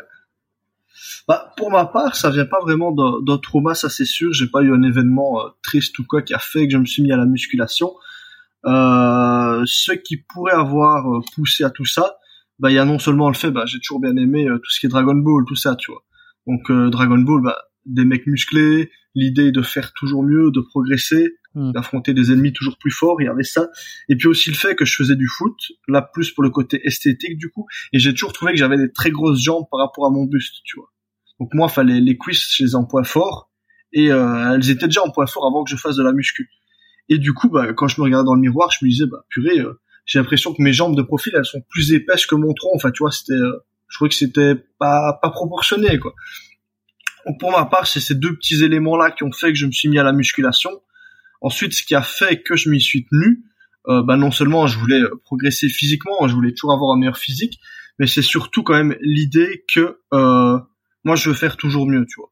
Quand il y a un domaine que j'apprécie, que je comprends bien aussi, euh, je veux toujours aller un petit peu plus loin. Donc là, par exemple, physiquement, euh, quand j'ai commencé à la musculation, je me serais jamais dit que j'allais atteindre ce niveau-là, tu vois. Donc physiquement, je vais dire, dans ma tête, je veux pas euh, aller encore beaucoup plus loin. Mais c'est l'idée de vouloir faire toujours mieux, pas pour être plus musclé, mais pour faire mieux, tu vois, qui fait que je continue, quoi. Que ce soit pour les perfs, pour le physique aussi et tout ça, mais c'est vouloir faire mieux. Et ça se transfère à tous les domaines, tu vois. Par exemple, au niveau de mes coachings, euh, je veux toujours proposer des coachings plus intéressants, euh, plus rentables encore pour les gens que je vais suivre. Je veux toujours faire mieux quand il y a un domaine que j'apprécie. C'est ça l'idée. Est-ce que des fois tu dis euh, que c'est pas euh, une façon d'être dans une, une roue euh, C'est alors là on réfléchit. Hein, c'est euh, je réfléchis, c'est pas il y, a- aucun jugement ou quoi parce que c'est des questions que je me pose aussi. Puis je me reconnais dans cette façon de, de vouloir toujours faire mieux, de progresser, de structurer les choses. Est-ce qu'à un moment donné, tu, ça t'arrive de prendre du recul et de dire putain, Euh, pourquoi, pourquoi toujours Est-ce que c'est pas d'où vient cette pression de vouloir faire mieux? Est-ce que tout ça on n'est pas dans le faux depuis le départ et que finalement c'est pas question métaphysique absolue Il hein, n'y a pas de, mm. on décroche de, de la réalité, quoi, tu vois bah, pour ma part, j'ai un petit peu ma réponse à ça, vu que c'est déjà quelque chose auquel j'ai réfléchi. Euh, à chaque fois que je suis dans des situations où euh, il y a une euh, stabilité, je sais pas si c'est le mot, mais une monotonie, on va dire, qui qui se dégage. Donc, on est dans une situation stable où il n'y a pas d'évolution, il n'y a pas de régression. Je me sens comme mort, quoi. Tu vois, il se passe rien. C'est comme si tu es face à un écran de TV, il se passe rien derrière. C'est pas intéressant. Du coup, à chaque fois, je vais vouloir créer euh, cette petite pression, euh, cette petite chose qui va faire que je vais sortir de la zone de confort, tu vois. Et c'est à travers euh, cette sortie de la zone de confort là que je trouve réellement mon confort, même si ça peut paraître un peu euh, pas clair, mais c'est à travers l'inconfort que je trouve quelque chose qui moi euh, me plaît à tenir sur le long terme, tu vois. Si j'arrive sur une situation trop stable, qu'elle dure longtemps, bah, j'ai l'impression que j'ai fait du surplace, que bah, ça servait à rien je pouvais dormir, c'était la même chose, quoi, tu vois. J'ai toujours mhm. envie d'être dans cette situation un petit peu d'action, on va dire, où il se passe quelque chose, où je vais potentiellement pouvoir créer quelque chose de nouveau, m'améliorer, et voilà, faire toujours un petit peu mieux. C'est vraiment cette notion-là. Faire du surplace, pour moi, ça sert à rien, autant de pas être là, quoi, tu vois. Ok. Bon, très bien, ça, ça répond, ça répond parfaitement au truc. C'est l'évolution, d'être en évolution et pour se sentir grandir, quoi. voilà, c'est ça. Euh, quand tu, euh, comment tu t'intéresses à la nutrition, la, la diététique? Question euh, que j'ai déjà posée sur le, sur ce podcast dans un épisode précédent, mais que je vais trop demander parce que parce que j'ai un petit peu oublié. Puis c'est toujours un petit peu, enfin c'est pas que j'ai oublié, mais c'est toujours un petit peu très flou et aussi d'un point de vue légal et quoi utiliser comme nom, enfin quels sont les diplômes. Diététicien, nutritionniste, c'est différent. Mm-hmm, Ou alors lequel lequel choisir, lequel est mieux, lequel te donne accès à plus de, de poids? Pour ça, du coup, euh, bah, la réponse sera pas la même en fonction du pays où tu habites, vu que les règles sont pas les mêmes. En Belgique, par exemple, la seule, euh, comment dire, le seul diplôme reconnu pour pouvoir faire des programmes alimentaires personnalisés, c'est diététicien. Si t'es pas diététicien, tu peux pas faire ça. Moi, c'est le diplôme que j'ai. Euh, à côté de ça, si tu t'appelles nutritionniste, tu peux l'être sans avoir de diplôme. Donc, imaginons, voilà, euh, un gars qui a, qui a 21 ans, il fait de la muscu, il aime bien, à côté de ça, bah, je sais pas, il est peut-être menuisier, il a envie de se dire nutritionniste, il peut être nutritionniste légalement. Sauf que ce serait illégal qu'il fasse des programmes alimentaires personnalisés. Il peut donner des conseils sur l'alimentation, mais il ne peut pas faire des programmes alimentaires personnalisés. Ça doit être des conseils génériques en fait. Mais euh, la, limite peut être, euh, enfin la, limite peut être euh, assez fine quoi, parce que tu peux, tu peux très bien donner ah des conseils. Et que ça représente un programme, mais pour euh, autant que ça soit pas euh, structuré comme un. Enfin, bah, c'est ça que plein de gens jouent là-dessus, tu vois. Plein de gens jouent là-dessus. Quand tu vois plein des, des pseudo-coachs en salle de sport, que les mecs, bah, ils ont des bons physiques parce qu'ils sont chargés et que du coup, bah, ça leur donne une crédibilité aux yeux des gens qui n'y connaissent rien. Voilà, moi je suis nutritionniste, ceci, cela. Il y en a plein qui jouent là-dessus, ils font des programmes de merde. C'est vrai qu'on pourrait même dire que c'est des programmes génériques dans leur cas, vu qu'ils donnent le même à tout le monde. Mais euh, oh, ils profitent d'un statut qui n'est pas, on va dire, protégé. Euh, à côté de ça, il y a encore aussi bah, nutritionniste, ça s'appelle aussi euh, pour les médecins. Donc ça, c'est des médecins qui ont fait en plus des formations de nutrition. Donc ça s'appelle tous les deux nutritionnistes quand c'est pas protégé ou quand c'est un médecin qui a fait des études en nutrition. Oui, sauf que le médecin, le médecin qui a fait les études en nutrition, voilà, je sais pas ce que ça vaut les études en nutrition que les médecins font. Je sais pas si c'est poussé, j'en sais rien. Les seuls médecins nutritionnistes que je connais, euh, les conseils qu'il donnait, franchement, c'était très banal, tu vois. Donc je sais pas ce que ça vaut. Comme pour tout, je pense qu'il doit y avoir des bons et des mauvais. Euh, pour la France, c'est encore un peu différent. Donc diététicien, c'est un petit peu la même chose qu'en Belgique, sauf que je crois que c'est moins d'années d'études. Euh, et là, il y a aussi, bah, du coup, c'est médecin nutritionniste, je pense c'est aussi un truc comme ça, où là, bah, c'est une, je crois, c'est une étude, une étude spécifique. Donc c'est pas vraiment des médecins, mais c'est des médecins nutritionnistes. Je pourrais pas en être certain de ça, il faudrait voir avec des Français plutôt, mais je pense que, que c'est ça. Et là, c'est des études en 5 ans, quelque chose comme ça, 5-6 ans, quoi. Des mmh. études, on va dire, longues je fais le, je, fais la référence et j'envoie au podcast, euh, podcast l'épisode que j'ai fait avec euh, Jordan euh, mmh. Joly, puisque lui aussi, euh, il est dans ce milieu et puis il travaille en France. Donc j'en avais parlé avec lui. Ceux qui veulent aller. C'est à mon avis pour apporter des informations plus précises sur ce sujet-là. Hein. Je l'ai enregistré il y a plus d'un an, euh, il y a plus d'un an, je crois. Donc euh, c'est vrai que. Parce que pour la Belgique, moi, les informations, elles sont certaines. Pour la France, je pense que c'est comme ça. Ok. Toi, quand tu te mets sur ton site, par exemple, diététicien nutritionniste, en fait, c'est diététicien qui compte si je comprends, c'est que le nutritionniste, tu le rajoutes pour le public qui ne connaît pas et pour ce... En fait, c'est pour le public qui non seulement ne connaît pas et pour le public français qui pourrait ne pas bien comprendre aussi le terme. Donc pour les Belges qui connaissent pas et pour les Français qui pourraient ne pas bien comprendre le terme vu que euh, la nomenclature n'est pas la même. D'accord. Alors qu'est-ce que qu'est-ce que hormis le fait de faire des plans alimentaires, tu vois, d'être euh, légalement d'avoir le droit de faire des plans, qu'est-ce qu'un diététicien sait plus ou a plus appris qu'un nutritionniste? Est-ce que c'est on rentre dans la physiologie, dans la biologie, l'alimentation euh, la Tu parles du coup là du nutritionniste qui n'a pas de formation, c'est ça ou? Non, je, non, je parle du, diététicien qui a été formé entièrement. On va dire qu'est-ce qu'il sait de plus euh, Qu'est-ce qu'il sait de plus? Quelles sont les, les, les compétences qu'il a de plus qu'un nutritionniste qui qui pour le coup n'a pas fait d'études, mais qui peut-être aurait lu des bouquins, etc. C'est quoi la valeur sûre de faire des études de, de, diététicien? Qu'est-ce qu'on apprend de plus en fait qu'on ne pourrait pas apprendre juste par soi-même en, en, lisant des bouquins? Bah, En gros, la première chose, à voir si c'est intéressant pour les gens ou pas, bah, tu as tout, tout le bagage scientifique derrière, tu vois. Donc en gros, euh, les études de diététique, durant les premières années, tu vas quasi avoir que euh, des sciences. Bah, les sciences de base, biophysique, chimie, mais on va aussi rentrer dans la physiopathologie, on a aussi beaucoup de labos euh, réellement de chimie. Ça va tourner un petit peu vers tous les domaines euh, de la science qui vont avoir un lien plus ou moins étroit avec la diététique. Par exemple, ben, je pense à la biochimie, que ça, on en a bouffé des tonnes. Euh, tous les tableaux, les réactions biochimiques et tout ça, des bazars qu'on n'en sort plus, ça, bon, on devait les connaître par cœur. Euh, c'est pas toujours des trucs qui servent, hein. ça, on est bien d'accord. Franchement, il y a une grosse perte de temps là-dedans, je trouve mais euh, c'est vrai que on a une base scientifique qui est quand même beaucoup plus importante. Après, au niveau de la partie réellement diététique, euh, ça va être beaucoup plus large en termes de connaissances.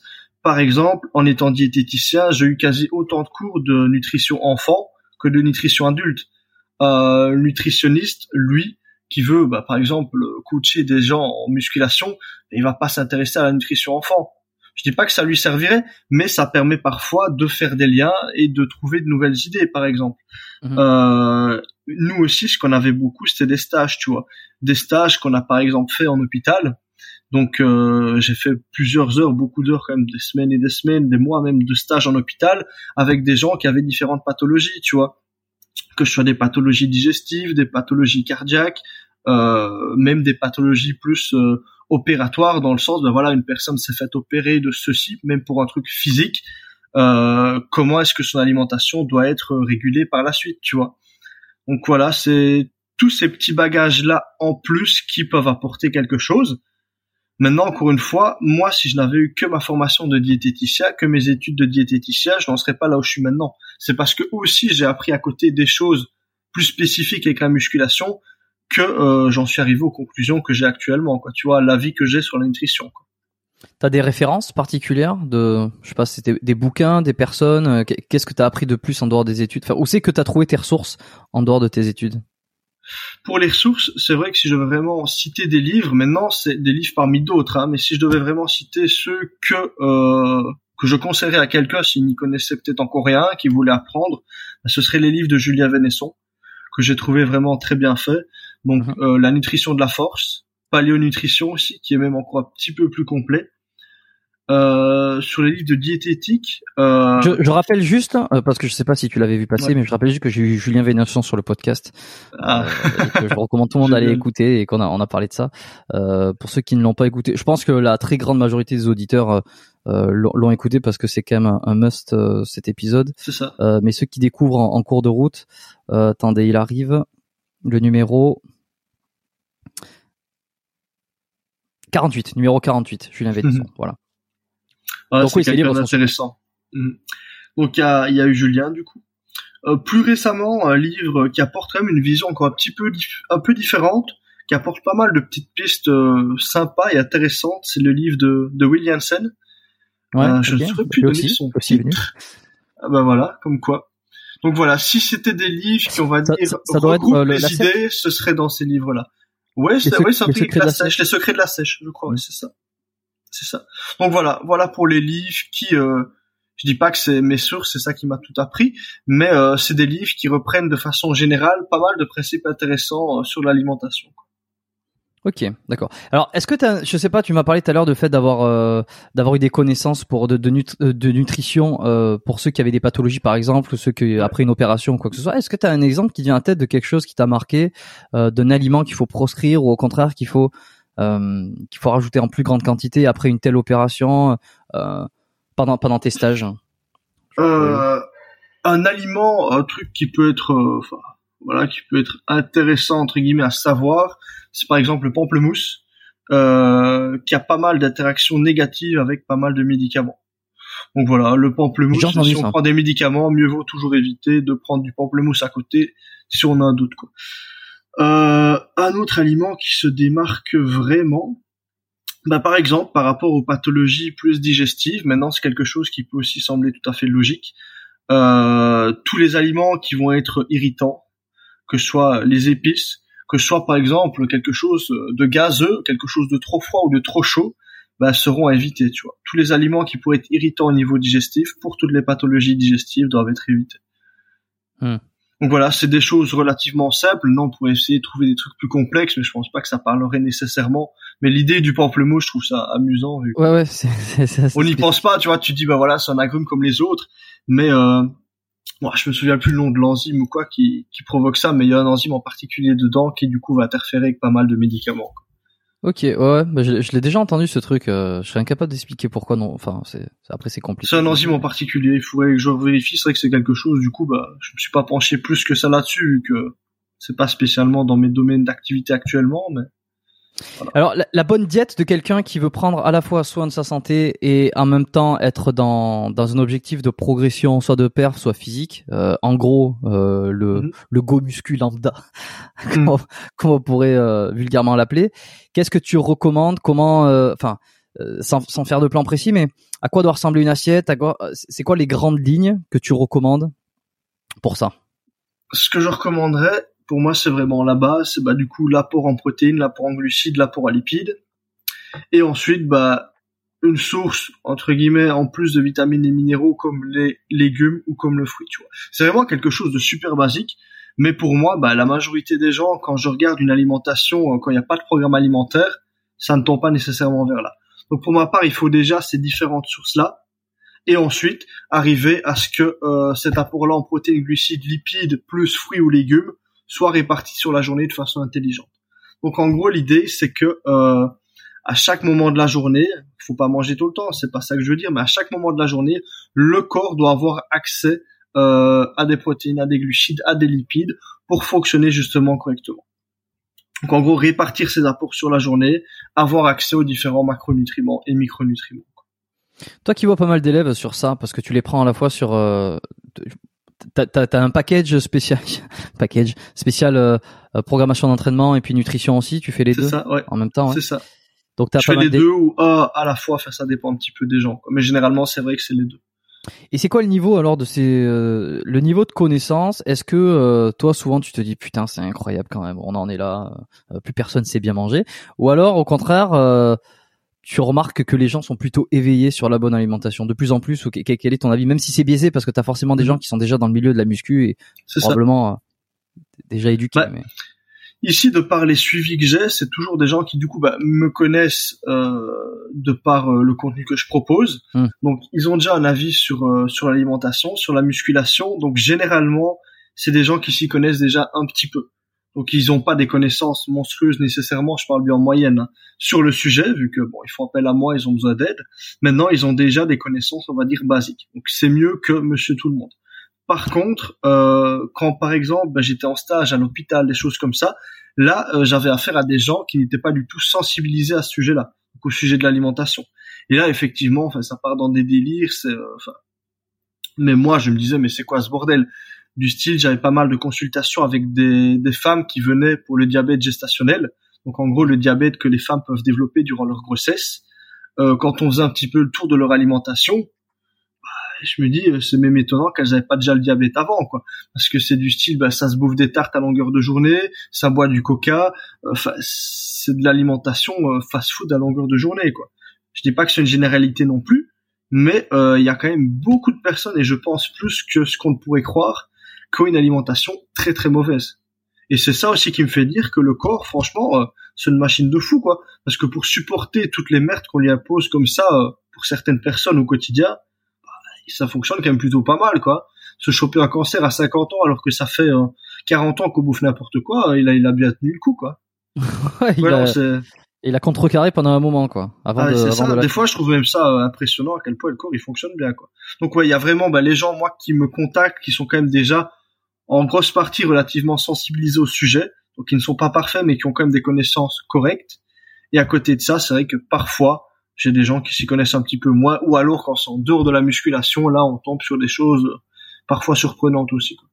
Où c'est que tu penses que hum, le problème de manque d'éducation sur la nutrition, il vient d'où Tu penses? Parce que là, on est vraiment dans le milieu de la musculation, donc euh, on est sur des gens qui s'intéressent et qui ont déjà fait cette démarche. Mais si on essaie de s'exclure, de s'écarter un petit peu de ce segment de la population, pour être mhm. davantage grand public, effectivement, euh, on est tous plus ou moins d'accord pour dire que euh, toute la malbouffe, elle pullule un peu partout. Ça dépend des pays évidemment, mais mhm. mais c'est là, il y a, y a on bouffe de la merde, comme tu dis. C'est impressionnant de voir que le corps euh, tient à ce point avant de déclarer des maladies. Euh, il, est où le problème là-dedans? Il est où? C'est quoi? C'est les médias? C'est la transmission? C'est le, les, livres? C'est pourquoi les gens ne sont pas, pour toi, euh, plus éveillés sur ce qu'il faut mettre dans son corps, sachant que ça devrait être presque le, le, cours numéro un dans la vie, avant de parler de mhm. maths, avant de parler de quoi que ce soit, c'est qu'est-ce que je fais rentrer pour déjà, ne serait-ce que être vivant, sans maladie? Bah, je pense que de base, euh, en tout cas actuellement dans notre société là maintenant, euh, c'est clairement les médias et le fait que les gens veulent euh, quelque chose facilement accessible, quoi, tu vois. Les gens, ben voilà, si tu prends un ménage classique, les deux personnes travaillent, n'ont pas nécessairement beaucoup de temps, en tout cas ne veulent pas passer beaucoup de temps à cuisiner, à préparer à manger, à se renseigner sur le sujet. Du coup, ben voilà, on achète au plus facile. On va chercher au McDo, on va commander une pizza, euh, on consomme aussi des aliments plaisir, tu vois. Vu que l'alimentation, bah, pour beaucoup de personnes, c'est aussi une façon de, de se réconforter un petit peu.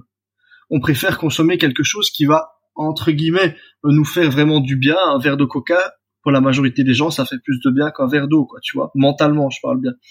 Et je pense que c'est ça qui a, je pense que c'est ça qui a fait que bah, les gens se dirigent de plus en plus vers une alimentation euh, qui n'est pas du tout optimisé quoi.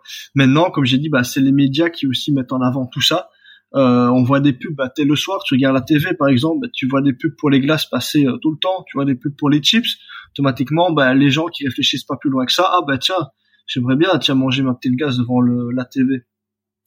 Et bah automatiquement, les gens, les adultes qui consomment comme ça, bah, ça se transfère sur les enfants. S'ils n'ont pas pris le temps de préparer leur repas du soir pour la famille, automatiquement les enfants ils mangent la pizza avec. Donc c'est un petit peu euh, une spirale infernale, quoi, tu vois. Mhm. Et euh, à côté de ça, au niveau de l'apprentissage par rapport à l'alimentation qu'on pourrait avoir à l'école, je pense qu'il est totalement inexistant. Non seulement les profs, euh, bah, ils mangent comme les autres personnes aussi, ils mangent leur pizza et tout ça. Euh, du coup, comment veux-tu qu'ils sensibilisent les enfants à avoir une alimentation correcte? Il y a toujours des exceptions. Là, je fais une grosse généralité. C'est pas la réalité pour tout le monde. On est bien d'accord mais euh, je sais pas, on a tous peut-être le souvenir d'un petit cours qu'on a eu sur l'alimentation quand on était petit, avec style la pyramide alimentaire où tu devais mettre la pomme euh, je ne sais où, euh, l'eau je ne sais où, mais euh, c'est des trucs qui sont flous et qui n'ont parlé à personne. On a juste ce souvenir de ça, mais on n'en a tiré aucune aucune information pertinente quoi. Et des, des, diététiciens diplômés qui seraient parce qu'effectivement si c'est des profs qui ne connaissent pas trop euh, l'alimentation ils vont pas transmettre les bonnes choses mais si on si on on essaie d'intégrer euh, quand je dis on euh, c'est le, le, système le gouvernement j'en sais rien le, système scolaire essayerait d'intégrer peut-être il bah, y a pas besoin il y a pas besoin d'avoir 200 heures de cours peut-être mais un diététicien qui ferait qui ferait en classe de je sais pas primaire collège des mm. cours de nutrition est-ce que tu penses que ça serait une bonne idée? Et je sais pas, tu déjà creusé le sujet, tu t'es déjà demandé pourquoi ça n'était toujours pas le cas? Bah, une bonne idée, je pense que ça le serait euh, de par le fait que ça pourrait donner une structure et des bases aux gens, parce que c'est quand même réellement ce qu'ils recherchent, et ça je m'en rends bien compte. Les gens au final sont un petit peu perdus, tu vois. Ils n'ont pas les informations, ils savent que c'est mieux de manger euh, une pomme que de manger une pizza, mais ils n'ont pas des informations sur précis sur combien de pommes je mange, qu'est-ce que je dois manger avec, etc. C'est un peu ça l'idée. Donc leur donner une structure et euh, des repères, ça c'est quelque chose qui serait super intéressant. Par contre, les pousser, en tout cas leur faire comprendre que euh, Il faut réellement qu'ils fassent ça sur le long terme. Là, je crois que ça doit passer par un processus personnel et que c'est pas euh, l'apprentissage à l'école qui va qui va l'apporter, quoi, tu vois. Euh, ici, nous, ben, on fait de la musculation, on mange bien. Pourquoi? Avant tout, c'est pas, tout cas la majorité des gens, je pense, c'est pas pour euh, pour pour, pour la santé, c'est pour progresser mieux en musculation, tu vois. On, on tombe là-dedans pour ça en premier lieu. Ça, c'est. C'est ça, voilà, en premier lieu. C'est ça qui va nous pousser à aller vers là. Donc il faut se rendre compte que je pense que chacun a besoin de son moteur pour euh, avoir le petit déclic, le déclenchement. Ce sera très rare les gens, à moins d'avoir une maladie ou quelque chose comme ça, qui vont passer par euh, l'étape alimentation intéressante uniquement pour la santé. Parce qu'on voit les choses sur le court terme, tu vois, on les voit pas spécialement sur le long terme. Donc euh, c'est ça qui pose problème. Et je pense aussi, il y, y, a un truc qui touche au corps dans un sens, à l'image qui fait que ça peut ça peut être un peu plus frileux pour faire passer des idées ou en tout cas parce que tu vois euh, les campagnes de de, de, de sécurité euh, de route, sécurité routière tu sais par exemple on te montre un accident on te montre ça, ça ça touche parce qu'en fait c'est vraiment l'idée de ok tu vois concrètement ce qui peut t'arriver tu fais peur donc, dans un sens, euh, quand tu conduis ta voiture, euh, tu te dis ah tiens, je me souviens de, de ça et j'ai pas envie de terminer comme ça, donc je ralentis. Donc, je sais pas à quel point ça marche, mais euh, je crois avoir entendu dire que les campagnes de, de publicité mhm. anti de pour la sécurité routière, d'avoir des, des images choquantes, ça. fonctionnait. Et tu te dis tiens, est-ce que à un moment donné faire la même chose Et puis c'est ce qu'ils font avec le tabac aussi dans. Ouais, je pense tu regardes, ça, sur les, les, les, trucs de, de club, tu vois bien les, les maladies. Bon, après, à force d'être soumis aussi à ce genre d'image, tu finis par te désensibiliser. Donc, je sais pas jusqu'à quel point ça, ça, fonctionne, mais tu n'as jamais vu de publicité ou de campagne de pub ou d'une affiche sur quelqu'un qui va être énorme, qui va être euh, qui va être obèse, admettons, ou qui va être euh, en, en maladie, je sais pas, qui va avoir euh, quoi que ce soit et dire voilà c'est à cause de l'alimentation ça ça de, de, mm. à force de bouffer du sucre je pense que ça c'est difficilement possible parce que il y a y a un tel truc sur l'image du corps sur l'acceptation de soi le le enfin le, les body positifs tout ça tu vois t'es gros mm. mais tu enfin t'es gros tu ne t'es en surpoids mais t'es bien comme ça etc donc il faut te respecter et tout que en fait tu montes quelqu'un d'obèse sur une affiche pour dire voilà comment vous allez finir si votre truc c'est mm. genre si ah, de la discrimination quoi euh, voilà alors c'est ça c'est où est la limite entre le, la discrimination et le, Mhm. Mais le souci, c'est que ça vient s'opposer à plein de petits problèmes parce que si tu fais euh, des campagnes entre guillemets de pub pour la bonne alimentation, des trucs choquants, euh, ça veut dire que euh, tu vas réellement à l'encontre d'autres publicitaires, par exemple McDo, par exemple la marque de glace justement qui passait à la TV. Donc il y a vraiment des contradictions qui vont s'opposer, on va dire, sur le même réseau, tu vois. C'est des choses qui seront pas très logiques. Là, enfin pas très logiques c'est des choses qui vont réellement aller en contradiction. La seule démarche qu'il y a, bah, c'est en France, on voit souvent euh, sous les pubs McDo ou quoi, bah, ne mangez pas trop sucré, trop salé, ceci, cela, tu vois. Mais ça reste du très léger, c'est juste pour dire regardez, on l'a fait, tu vois, on a prévenu. Mais non, je pense que des campagnes de pub vraiment euh, agressives, ils vont pas le faire parce que ça va trop euh, aller à l'opposition d'autres choses qui sont aussi parfois, même quasi toujours, des sources de revenus pour eux aussi, quoi, tu vois. il y a mm. trop de trop d'éléments qui vont à l'encontre l'un de l'autre que, que pour faire quelque chose de, de significatif, quoi, tu vois. C'est ça. Bah, même chose, tu prends bêtement le cas de bah, du Covid actuellement. J'espère que ta vidéo sera pas censurée du coup. actuellement. Non, non, je, je, sais pas, non, je pense pas. J'en ai déjà, le sujet est déjà revenu. Euh... Non, non, et puis tu prends le cas de ça actuellement. Il y a eu, il y a eu des morts et tout ça à cause de ça. Maintenant, hum. combien de morts est-ce qu'il y a eu à cause de la malbouffe, tu vois? Il y en a eu beaucoup plus. On n'en parle pas. C'est pas pour ça que les McDo sont interdits, tu vois. Donc c'est vraiment qu'il y a des mm. conflits d'intérêts derrière, il y a beaucoup d'argent en jeu et à qui va profiter le fait d'être en bonne santé? Pas grand monde à part la personne en elle-même, tu vois. Tu, sais ce que je te propose, c'est qu'on va faire le boulot maintenant là, dans juste les prochaines minutes. Euh, c'est puisque à la télé il y a pas, est-ce qu'on peut faire peur là? Est-ce que toi dans tes études t'as vu euh, des, des, cas ou des, des, maladies qui peuvent se déclarer euh, à force de, de, bouffer de la merde? Enfin, on pense au diabète, mais euh, mm-hmm. Qu'est-ce que tu dirais là à ceux qui nous écoutent pour euh, pour faire peur et pour être dans ce système voilà de prudence? Arrêtez de bouffer cette merde parce que voilà ce qui va vous arriver. Bah, on peut faire simple. En fait, ce qu'on peut remarquer euh, au niveau des pathologies, euh, au moment où elles vont se déclarer, que ce soit bah, de façon très générale les cancers, des diabètes, des choses comme ça, on va voir qu'à partir de l'âge de 50 ans, le nombre de maladies cancer, toute forme confondue, etc., va grimper, mais de façon super importante, quoi, tu vois. Donc, en gros, ce qui se passe, bah, moi, en tout cas, bah, c'est l'âge de mes parents. Euh, tous les gens, on va dire, de notre génération, bah, on a euh, entre 20 et 30 ans, euh, c'est l'âge de nos parents, quoi. Et du coup, bah, je pense qu'on a tous été confrontés, que ce soit bah, de par nos parents ou des connaissances à nos parents, des amis ou quoi, bah, des gens qui ont eu un cancer, qui ont, qui sont peut-être morts, qu'on s'est dit, bah c'est injuste, pourquoi lui il a ça, etc. Mais en fait, quand on creuse un peu plus le sujet, ok, il y a toujours des cas qui sont malheureux, que peut-être la personne n'avait rien fait pour. Mais dans la majorité des cas, bah, c'est quoi? C'est l'accumulation dont je parlais sur toutes les années et que voilà, il y a eu de la malbouffe. Et encore, ces gens-là, ils sont nés dans une époque où il y avait moins de malbouffe que maintenant, donc nous, ça va être sûrement beaucoup plus tôt pour nous. Mais tous ces gens-là, c'est des années de malbouffe qui sont accumulées et le corps qui a dit merde.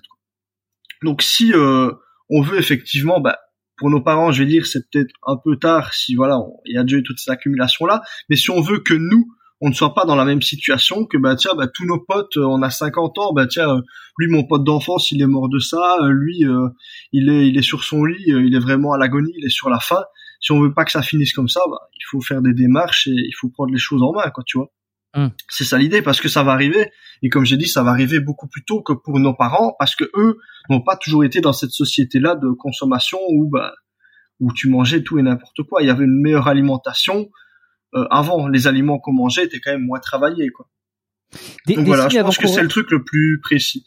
Des signes avant-coureurs. Ouais, parce que tu sais, bah, surtout les cancers, une fois que c'est, tu le vois pas arriver, puis ça se déclare et souvent c'est des découvertes mhm. fortuites. Mais est-ce que, euh, alors pour le cancer c'est difficile, mais est-ce que toi tu, tu vois ou t'as vu des signes avant-coureurs de, de, de, de attention, euh, t'es, voilà comme quoi tu es sur le mauvais chemin parce que tu bouffes trop de saloperies et voilà ce que tu peux ressentir et, et, et, et ce sont peut-être les prémices de quelque chose de plus grave derrière.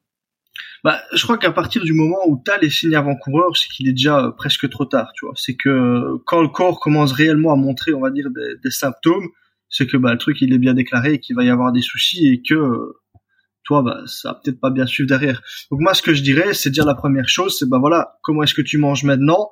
Euh, Est-ce que tu te rends compte? Parce que les gens, quand ils mangent mal, ils le savent quand même. S'ils sont un minimum cultivés, ils s'en rendent compte. Est-ce que tu manges bien maintenant? Est-ce que tu manges pas bien?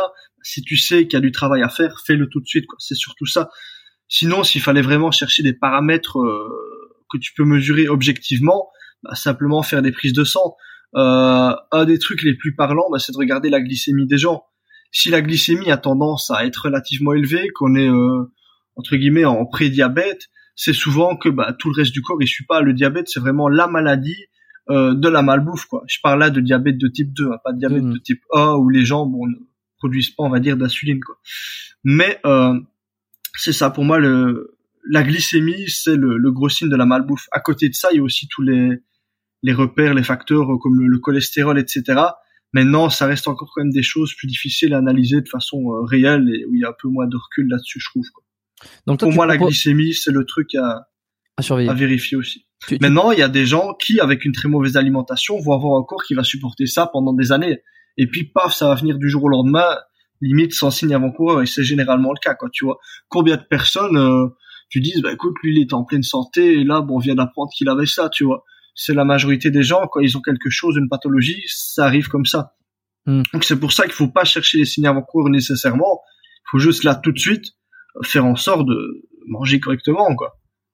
Tu préconises à, faire des bilans sanguins, euh, bah, notamment chez les sportifs, parce que on a, toi, t'as quand même une clientèle qui est davantage orientée muscu, euh, muscu sport. Tu recommandes des bilans sanguins, des prises de prises de sang pour voir un petit peu où c'est que ça en est régulièrement, même naturel, je veux dire, parce que c'est souvent un truc qui revient sur ceux qui utilisent des produits, mais sans, sans produits du tout. on parle de, des gens qui qui font ça vraiment en pur amateurisme sans produits. Ça, c'est vrai que c'est un truc que je demande pas nécessairement, excepté dans, dans certains cas. Là, je pourrais pas te donner de cas là comme ça tout de suite, mais c'est vrai que c'est quelque chose que j'ai déjà demandé. Euh, bah, par exemple, des gens qui sont très souvent fatigués, là, c'est des choses qu'on pourrait vérifier. Mais sinon, c'est pas quelque chose que je recommande, tout simplement parce que là non plus, on n'est pas face à des, des, données qui peuvent être interprétées de façon euh, claire et objective totalement non plus. Il peut y avoir plein de facteurs qui influencent ça. C'est pour ça que je préfère vraiment passer par le côté euh, pratique qu'est-ce que tu fais au quotidien, comment est-ce que tu manges pour euh, arriver à apporter quelque chose de mieux. Je préfère qu'on parte vraiment sur des, des notions qu'on maîtrise, tu vois, qui sont mesurables, qu'on voit par nous-mêmes, qui sont qui sont palpables, quoi, tu vois. Hmm. Ok. Bon, euh, je, sur nutrition, je pense que, que c'est bon. S'il y a d'autres choses qui me viennent, euh, mais je, je, veux juste aborder une dernière partie. Là. Euh, c'est plus le côté euh, santé. Alors, on a parlé de santé mhm. tout, tout le long. Hein, c'est quand même un fil conducteur. Hein, sur euh, il y, a, progression et santé. Mais si on reste sur santé blessure, est-ce que toi, tu as eu des blessures dans ta ton activité? Comment tu en es sorti? Parce que je sais que tu avais fait une vidéo avec un, un ostéo. J'avais trouvé ça cool. En plus, mhm. c'est une des vidéos qui a le mieux marché. Tu vois, j'ai regardé ouais, il y a pas longtemps. Là. Elle, elle, est dans le dans le top de tes de tes meilleures vidéos en ce moment. J'ai regardé ça. c'est ça il y, a quelques jours là. Et euh, ouais, quelle est ton approche euh, bah, D'abord des blessures et puis ensuite je te demanderai sur les, thérapies que tu recommandes ou en tout cas que tu que tu que tu expérimentes. Bah, du coup, pour les blessures, moi, c'est vrai que c'est quelque chose qui a quand même fort euh, guidé, on va dire, ma pratique, parce que des blessures, j'en ai eu, et c'est un petit peu ce qui m'a fait comprendre que on a beau vouloir essayer d'aller le plus vite possible, si c'est quelque chose qui n'est pas euh, transférable sur le long terme, ça va pas aller. Dans l'idée qu'il vaut mieux avoir une progression un petit peu plus lente et pas de blessure, que d'avoir une progression extrêmement rapide, puis tac, te choper une blessure, pour ensuite essayer de reprogresser par la suite. Parce que déjà, non seulement ben, les blessures, quasi aussi petites qu'elles soient, elles vont toujours laisser des traces, tu vois. Je me suis rendu compte que la majorité des blessures que j'ai eues, même si j'ai plus réellement, on va dire, de, vrais symptômes, même si ça ne me limite plus, il y a quand même parfois des petits rappels qui reviennent. Tiens, bah c'est bizarre, je m'étais blessé là il y a cinq mm. ans, je sens encore qu'il se passe un petit truc, tu vois. C'est pas un truc qui me gêne, mais je sens qu'il y a toujours quelque chose, tu vois. Euh, donc ouais, cette notion de blessure là, c'est quelque chose qui a été fort important pour moi. Je suis passé par différentes blessures, que ce soit au niveau du tendon bicipital, que ce soit au niveau du supraépineux, au niveau de, allez, des vertèbres lombaires. Là, j'ai eu une protrusion. Euh, ou encore au niveau du tendon rotulien. Tu vois, ça c'est mes principales blessures que j'ai eues. À chaque fois, bah, j'étais face à la blessure et c'est quelque chose qui m'a réellement handicapé dans ma pratique. Soit je pouvais plus du tout m'entraîner, soit bah, ça me limitait fortement sur les exercices que je pouvais faire. Donc j'ai très rapidement essayé de trouver des solutions bah, pour les traiter et pour que ça n'arrive plus. Tu vois. Au niveau du traitement, bah, évidemment, je me suis dirigé bah, d'abord vers les kinés parce que quand tu commences, t'es un petit peu perdu. Tu penses pas que tu peux avoir, on va dire, euh, ton mot à dire sur le sujet. Tu penses pas que tu peux soigner ça par toi-même. Malheureusement, bon, bah, les kinés m'ont pas toujours énormément aidé. Pas de chance pour moi. Donc j'ai dû quand même chercher pas mal euh, les solutions euh, par moi-même, quoi. Et c'est de ça que, bah, par exemple, j'ai fait plusieurs vidéos sur différentes pathologies, tu vois. Sur le dos, j'en ai fait quelques-unes. Euh, c'est vrai que je pourrais en faire limite sur toutes les pathologies que j'ai eues. Mais dans l'idée, pour revenir vraiment au truc le plus important, euh, je pense que la chose la plus importante en musculation pour durer, c'est de mettre directement en avant la prévention. Donc plutôt que d'être face à la blessure, devoir la soigner, arriver dès le début à faire en sorte que la blessure n'arrive pas. Et ça, ça passe non seulement par, bah, comment dire, du, du renforcement spécifique, ça passe aussi bah, par du travail de la mobilité, parce que clairement, bah, si tu fais du squat, que ta mobilité elle est moyenne, bah, ça va de toute façon mal finir. Euh, ça va passer aussi par une, alimentation qui sera quand même euh, relativement adaptée. Par exemple, bah, consommer pas mal de collagène. Ça, c'est vrai que c'est quelque chose que je recommande beaucoup, euh, même en prévention. Donc voilà, clairement, la, les pathologies, elles ont un rôle important dans la progression parce qu'elles vont la freiner énormément et euh, il faut dès le début, même avant d'être blessé, euh, en tenir compte et faire ce qu'il faut pour ne pas que ça arrive. L'échauffement aussi, évidemment, je, je, je pense. oui, ça, ça, ça c'est clair et net. Ça. Euh, quand tu dis renforcement spécifique, euh, mm-hmm. est-ce que tu peux donner un exemple? Ouais. Parce que, par exemple, on voit, la mobilité, on voit la progression, on voit l'échauffement, mais renforcement spécifique pour un exercice, pour un muscle? Oh, je, je t'amène sur le sujet si on devait, par exemple, parler de renforcement spécifique, euh, dans le cas des pathologies qu'on pourrait avoir au niveau de l'épaule, que ce soit une pathologie du supraépineux, du tendon bicipital, comme j'ai dit tout à l'heure, tout ce qui va être travail de stabilité de, de la ceinture scapulaire, de la coiffe des rotateurs, ça va jouer énormément. Euh, ce que je conseillerais, par exemple, bah, c'est faire tout plein des travaux de rotation externe de l'humérus pour réussir à stabiliser la coiffe des rotateurs. Travailler aussi de façon, on va dire, dynamique ou même statique, la façon de monter, de descendre ses euh, omoplates, tu vois. Mhm. Donc le gainage au niveau de la scapula, toutes ces petites choses-là. C'est des domaines un peu plus spécifiques. C'est vrai qu'il faudrait faire des vidéos pour bien illustrer tout ça, mais c'est des choses qui pour moi sont, sont très importantes. Je les ai faites par après de la blessure, après avoir été blessé, c'est ça qui m'a aidé. Mais euh, c'est des choses qu'il faudrait faire avant pour justement éviter toutes les répercussions de la blessure, quoi. Parce que là, quand tu parles de ces blessures au niveau des épaules, au niveau du, du biceps, là, on est plus sur quelque chose de tendineux, de, de, de sursollicitaire. Je sais pas si ça se dit. De sursollicitation, de déséquilibre. De, toi, de ce que tu as plus, vu. Ouais.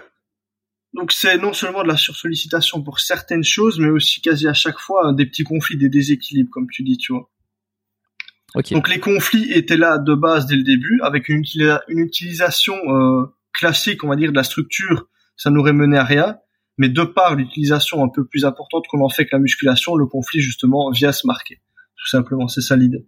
Ok, alors comment comment t'as fait euh, Alors t'as as un peu expliqué, t'as as fait la petit à petit t'as découvert, t'as fait la mobilité, t'as renforcé tout ça. Mais euh, est-ce que t'as vu euh, t'as vu d'autres personnes, tu t'es renseigné euh, quand tu dis par toi-même parce que les kinés t'ont pas aidé. C'est-à-dire, c'était quoi tes ressources? Est-ce que tu as vu quelqu'un? Est-ce que tu as vu plusieurs personnes? Tu as lu des bouquins? Tu as regardé de, je sais pas. C'est ça. À ce niveau-là, bah, c'était non seulement beaucoup de recherches. Parmi les personnes intéressantes, bah, il y a Christophe Carriot, par exemple. À mon avis, tu connais aussi. Oui, puis il est déjà passé euh, ici aussi. En plus, tu vois, j'allais te le dire, je croyais qu'il est passé.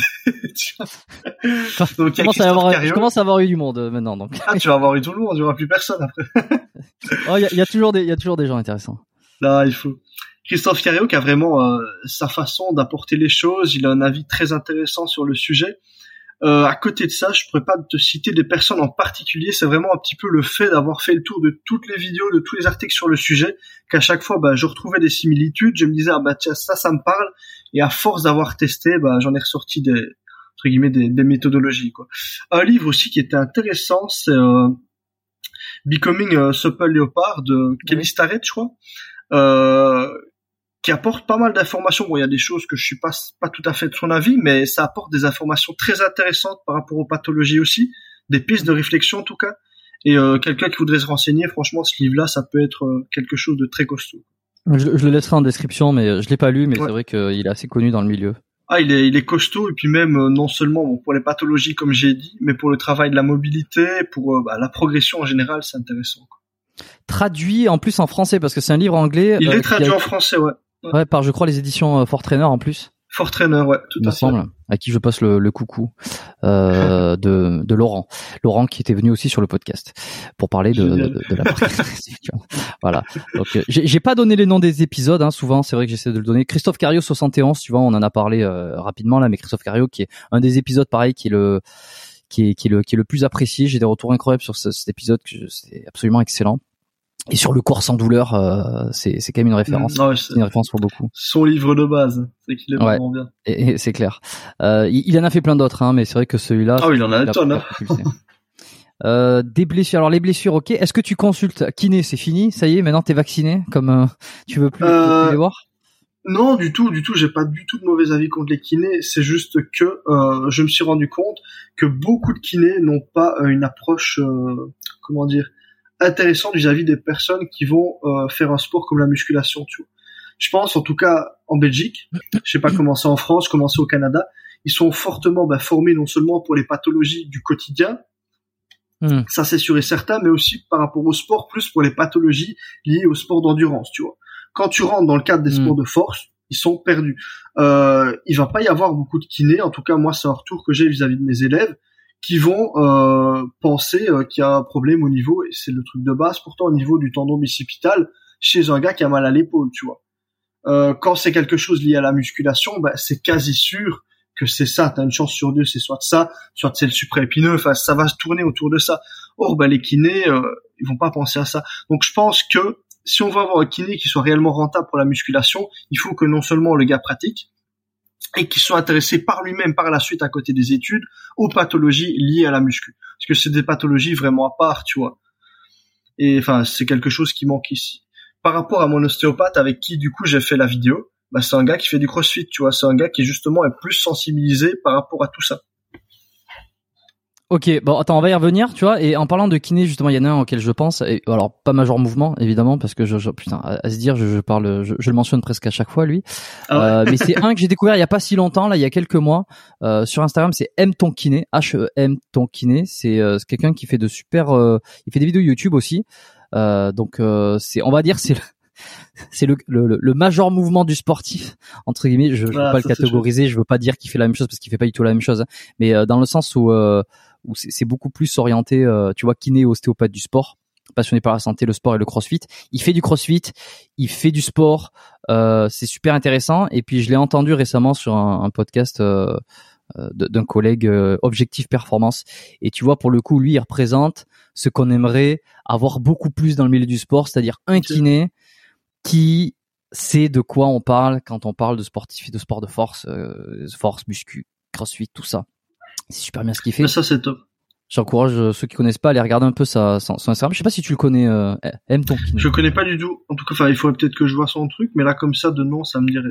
Maintenant, euh, le il fait du bodybuilding aussi, tu vois, pour expliquer l'anatomie. Ok, ça c'est top. Ça c'est génial. Mm. Ça c'est vraiment top. Ce que je voulais dire, le problème par rapport aux kinés qui du coup ne sont pas du tout euh, spécialisés, on va dire, sur la musculation, et se transfèrent à tous les autres boulots autour de ça. Euh, le problème avec les diététiciens, il est exactement le même. Euh, un mec qui fait de la muscu, qui va chez un diététicien, bah, t'as une chance sur deux, enfin, neuf chances sur dix plutôt, que le programme que tu reçois c'est un truc de merde, simplement parce que le gars, bah, il s'y connaît pas du tout en muscu, quoi.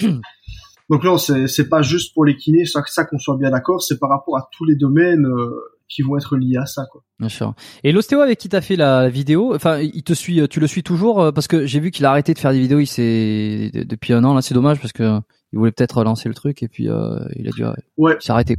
Bah c'est ça. En fait, ce qui se passe, c'est que c'est vrai que ça fait longtemps que je l'ai plus vu, bah, depuis le, le, confinement, je pense. Ouais. Enfin, on s'en avait fait la vidéo juste après le premier confinement, mais depuis tout ce qui est Covid et tout ça, on s'est plus vu. Euh, sinon, ouais, non, il a son boulot, enfin, son boulot qui, je pense, tourne très bien.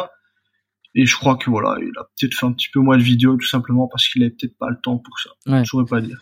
Et donc c'était cool parce que c'était la première fois, c'est pour ça que moi ça m'a parlé pas mal. C'est la première fois qu'on voyait euh, une consultation quasiment complète, euh, un bilan plus un traitement et des explications. Donc ostéo, bon, qui est mon métier, donc euh, forcément ça m'intrigue. Et sur quelqu'un qui fait de la musculation, qui en plus est, est, assez populaire sur les réseaux et dans le milieu, euh, donc qui est toi, et Kylian. Et puis quand j'ai vu le truc, je me suis dit, c'est tiens, c'est un mashup qui me, c'est une collab qui me parle euh, moi c'est des choses que je que, qui me plaisent et que d'un point de vue personnel ça me plairait de faire ça aussi. Après je suis pas en France donc je peux pas aller à la rencontre de personnes forcément populaires. Et puis c'est vrai qu'il y a le temps il y a l'implication. Je veux dire c'est pas c'est pas juste tiens je je j'aimerais j'aimerais montrer des, des consultes sur des gens qui sont qui sont populaires. Euh, Major Mouvement mm. le fait un petit peu aussi mais tu vois qu'il le fait pas tout le temps parce que ça prend du temps. J'ai trouvé ça super cool. Et euh, et puis on voyait un petit peu comment ça se passait le le, le tu vois le corps le corps de quelqu'un qui ouais. l'a muscu et puis qu'est-ce qu'on retrouve? Il expliquait tiens là, il y a de la rotation ça peut expliquer ça ceci cela. Et toi c'est un truc que tu euh, que tu l'ostéo est une thérapie que tu consommes depuis longtemps? Qu'est-ce que ça qu'est-ce que ça t'a apporté? Qu'est-ce que est-ce que tu as eu des déceptions au contraire des enfin que des des moments incroyables? Ton retour d'expérience? Bah en fait moi ce qui m'a toujours surpris avec euh, l'ostéopathie c'est le fait qu'on puisse avoir des résultats en tout cas en termes de sensations quasi immédiats tu vois du style, euh, le truc le plus parlant, bah, t'es bloqué du dos, tu sais vraiment plus bouger, t'es au point de pleurer tellement que ça te fait mal, tu vas chez lui, quelques manipulations, quelques relâchements et hop, bah, t'as plus rien, mais ça va ta sensation de douleur, elle est passée de 100% à, 5%, quoi, tu vois. Et c'est la seule, entre guillemets, euh, médecine que moi, en tout cas, j'ai pratiquée, qui a apporté des résultats aussi immédiats, tu vois. Ça, c'est clair et net. Euh, après bon, il y a plein d'autres choses qui rentrent en compte, mais c'est vraiment ça qui a joué parce que bon, bah, régulièrement avec tout ce qui était squat, soulevé de terre et tout ça, bah, j'en arrivais à me faire des, des petits blocages, on va dire ça grossièrement, hein, avoir des, des zones de contrainte, j'étais limité dans mes mouvements, etc. Et euh, j'étais presque obligé de passer par là pour réduire réellement le temps de, de convalescence, on va dire. Hum. Donc ouais, ça fait déjà quelques années que je consulte des ostéos et tout ça. Là, ça fait quand même longtemps que j'en ai plus vu. Ben, la dernière fois, c'était lors de la vidéo. Tout simplement parce que j'ai plus de, de blocage significatif depuis. Je fais plus de squat d'ailleurs. T'es aussi en raison avec ça. Hum. Mais voilà, je pense que c'est quelque chose qui peut être très intéressant pour de nombreuses personnes. Tu, tu vois d'autres thérapeutes ou euh, tu expérimentes d'autres thérapies? Non. Non, pas du tout. Je m'étais déjà dit euh, peut-être tester genre un chiropracteur, des choses comme ça plus pour un petit peu avoir euh, un avis, tu vois, une comparaison. Même si encore une fois, un ostéopathe n'est pas un autre, un chiropracteur n'en est pas un autre, tu vois. Mais c'était plus par idée de, comment dire, par euh, curiosité, quoi. C'est quoi la mentalité de alors tu vas pas parler pour tous les Belges mais euh, dans la Belgique en Belgique généralement peut-être que tu as un échantillon assez représentatif pour avoir un mhm. avis global comment on perçoit la santé? Est-ce que les gens vont vont, vont voir des, des, des thérapeutes pour de la prévention? Est-ce qu'ils s'occupent plus de leur corps, tu vois. Si je fais une comparaison, j'ai l'impression qu'ici au Canada c'est un peu plus le cas. Évidemment qu'il y a forcément un lien avec euh, les assurances privées, la, la, sécurité sociale, etc. C'est vrai que en France, on est peut-être beaucoup plus, beaucoup moins dans la prévention parce que comme les soins sont gratuits, par conséquent, il n'y a pas, il n'y a pas de, de, vraiment motivation profonde à y aller avant que ça se déclare, par exemple. Mais mmh. comment ça se passe en Belgique? Je pense qu'en Belgique, c'est très fortement comme la France. Euh, on est moins remboursé euh, par rapport au kiné tout ça que vous, mais euh, il y a quand même toujours cette notion-là. On va pas aller consulter avant d'avoir les problèmes. Quoi. Une consultation de prévention, je connais personne qui fasse ça, quoi. Tu vois. C'est le problème, hein, parce que c'est clairement ce qu'il faudrait faire mais on consulte que quand on a un problème. C'est comme ça que ça fonctionne chez la majorité des gens ici. Pas vraiment de différence, ok. Est-ce que tu as des conseils euh, santé euh, que tu pourrais donner euh, Beaucoup de prévention, mais est-ce qu'il y a des choses concrètes? On en a déjà beaucoup parlé, hein, mais, mais si on reste dans la santé, tu vois, si on oublie un peu le mhm. côté musculation, comment on reste en bonne santé, en longévité? Qu'est-ce que tu recommandes, toi? Final, on va encore se rapprocher de quelque chose de basique et tout ça, mais euh, le fait de bouger régulièrement, c'est quand même quelque chose qui joue énormément. Donc tu comparais une personne euh, qui aurait euh, une même alimentation, d'un côté une qui a tendance bah, à être très sédentaire, qui va être bah, devant son ordi, devant la TV, qui va être sédentaire comme je le dis, et une personne qui bah, va peut-être faire une activité physique deux trois fois par semaine, pas nécessairement une activité physique à une une grosse intensité ben, la personne avec l'activité physique sera en vachement meilleure santé. Je crois qu'on sous-estime réellement l'importance de ce bête petit conseil-là, parce que ça peut changer du tout au tout. Euh, on peut s'en rendre compte facilement, simplement, ben, on se fait un mois où on est totalement sédentaire, suivi d'un mois où on va un petit peu bouger, tu verras qu'au quotidien, ben, ça va tout changer. Quoi. Le corps, il fonctionne beaucoup mieux, tout change. Donc ça, c'était pour la première chose. Et puis la deuxième, ben, qui va de surcroît avec ça, l'alimentation. Euh, même chose, si tu as une alimentation euh, très industrielle avec beaucoup de plats préparés et tout ça, euh, l'effet sur le corps, bah, il sera, je vais pas dire dramatique, mais si, ce serait clairement ça. Que si tu as une alimentation, même si c'est pas tous les repas qui sont optimisés, si c'est pas tous les repas qui sont corrects, si de temps en temps, en tout cas, la majorité du temps, ce serait plus juste, tu as des repas corrects, l'impact sur le corps sera aussi énorme. Euh, c'est des efforts qu'il faut tenir, c'est sûr, sur le long terme, mais c'est des efforts qui changent tout on s'en rend pas nécessairement compte quand on est dedans, quand on est dans le négatif, parce que on se dit bah c'est une situation normale. Mais quand le changement est là, tu te dis ah ben c'est vrai que par rapport à la situation précédente, ça n'a plus rien à voir. Quoi. Donc le, l'activité physique, une alimentation, pas besoin qu'elle soit parfaite, mais qu'elle soit meilleure, ça change tout. C'est vraiment deux petites choses qui peuvent changer énormément. Les compléments chez quelqu'un qui fait pas nécessairement de musculation, est-ce qu'il y a des choses qu'il faut, qui, qui selon toi euh, est, vraiment intéressant de prendre, ou alors tout est censé être, tout est censé être bon quand même avec euh, juste de, l'alimentation solide? Ça, on parle pas de musculation pour l'instant. Hein. Mhm. On, bah, ça, au final, je crois que c'est Gundil qui le disait. Je trouve qu'il a tout à fait raison là-dessus. Euh, la personne qui aura le plus d'intérêt à prendre des compléments, c'est la personne qui mange mal, tu vois, parce que justement, ben, il lui manquera beaucoup de choses. Mmh c'est ça, il lui manquera beaucoup de choses. Donc, par exemple, une personne bah, qui, qui a une alimentation bah, relativement euh, fast-food, etc., qui a peut-être euh, des apports en protéines un peu trop faibles, qui a peut-être des apports en minéraux surtout un peu trop faibles, bah, et en vitamines, prendre un multivitamine, prendre euh, un petit shaker de whey une fois de temps en temps, ça peut lui apporter, quoi, ça c'est certain. Donc ouais, il y a des compléments qui peuvent être intéressants. Je pense que bah, dans la majorité des compléments euh, vendus chez les bonnes marques, il y a rien qui apportera quelque chose de négatif aux gens qui les consommeront. Donc euh, c'est pas un problème, c'est quelque chose qui peut être envisagé même pour une personne sédentaire. Ok, ok. Ouais. Euh, sur Après, encore une fois, euh, passer par l'alimentation, c'est quand même encore mieux, quoi. Si l'alimentation est optimisée, c'est la priorité. Tout à fait. Chez le sportif en particulier, tu as mentionné le collagène tout à l'heure. Est-ce qu'il y a d'autres choses qui te mhm. semblent euh, essentielles pour toi? Euh, Alors, chez le sportif, euh, je refais un petit peu le tour des compléments que je prends. Euh, on parle de sportif de force là plutôt, ou le sportif en général? Ben, Est-ce qu'il y a une différence? Il peut y en avoir. Euh, par exemple, bah, chez le comment dire chez le sportif de force, effectivement, tout ce qui est collagène et tout ça, ça va jouer énormément. Euh, aussi, je trouve, et ça, c'est vrai que ça va être pour le sportif de force et d'endurance, tout ce qui est vitamines et minéraux, ça vaut la peine. Si l'alimentation est optimisée, c'est une bonne chose, mais les besoins sont quand même relativement importants aussi à ce niveau-là, tu vois. Une personne qui a des apports, des besoins alimentaires relativement élevés, n'aura pas toujours facile à atteindre ses besoins en consommant uniquement des aliments, euh, comment dire, optimaux tu vois, où il y a automatiquement des vitamines, des minéraux avec les glucides, etc. Du coup, ça vaut aussi la peine d'avoir les, multivitamines, les multiminéraux. Euh, le ZAC, par exemple, c'est aussi un complément qui vaut la peine. On se rend bien compte que chez les sportifs, c'est quelque chose qui euh, peut un petit peu manquer avec l'activité physique et une complémentation en ZAC, ça peut jouer. Encore une fois, ça, ça va jouer un peu plus cette fois-ci sur les sportifs d'endurance, mais des gens qui vont avoir une activité physique importante en termes de volume, vont voir aussi leur défense immunitaire parfois un petit peu chuter, tu vois. Donc le zinc va encore pas mal contribuer. Euh, tout ce qui sera euh, sélénium par exemple, tout ce qui sera vitamine D va aussi jouer. Donc en fonction de l'activité physique, il y a des compléments qui peuvent valoir la peine. Là, ceux que je viens de te dire maintenant, euh, de façon générale, c'est, je vais dire, les, les plus importants. Quoi. Toi, toi, tu prends, tu prends tout ça ou t'en prends d'autres à titre personnel?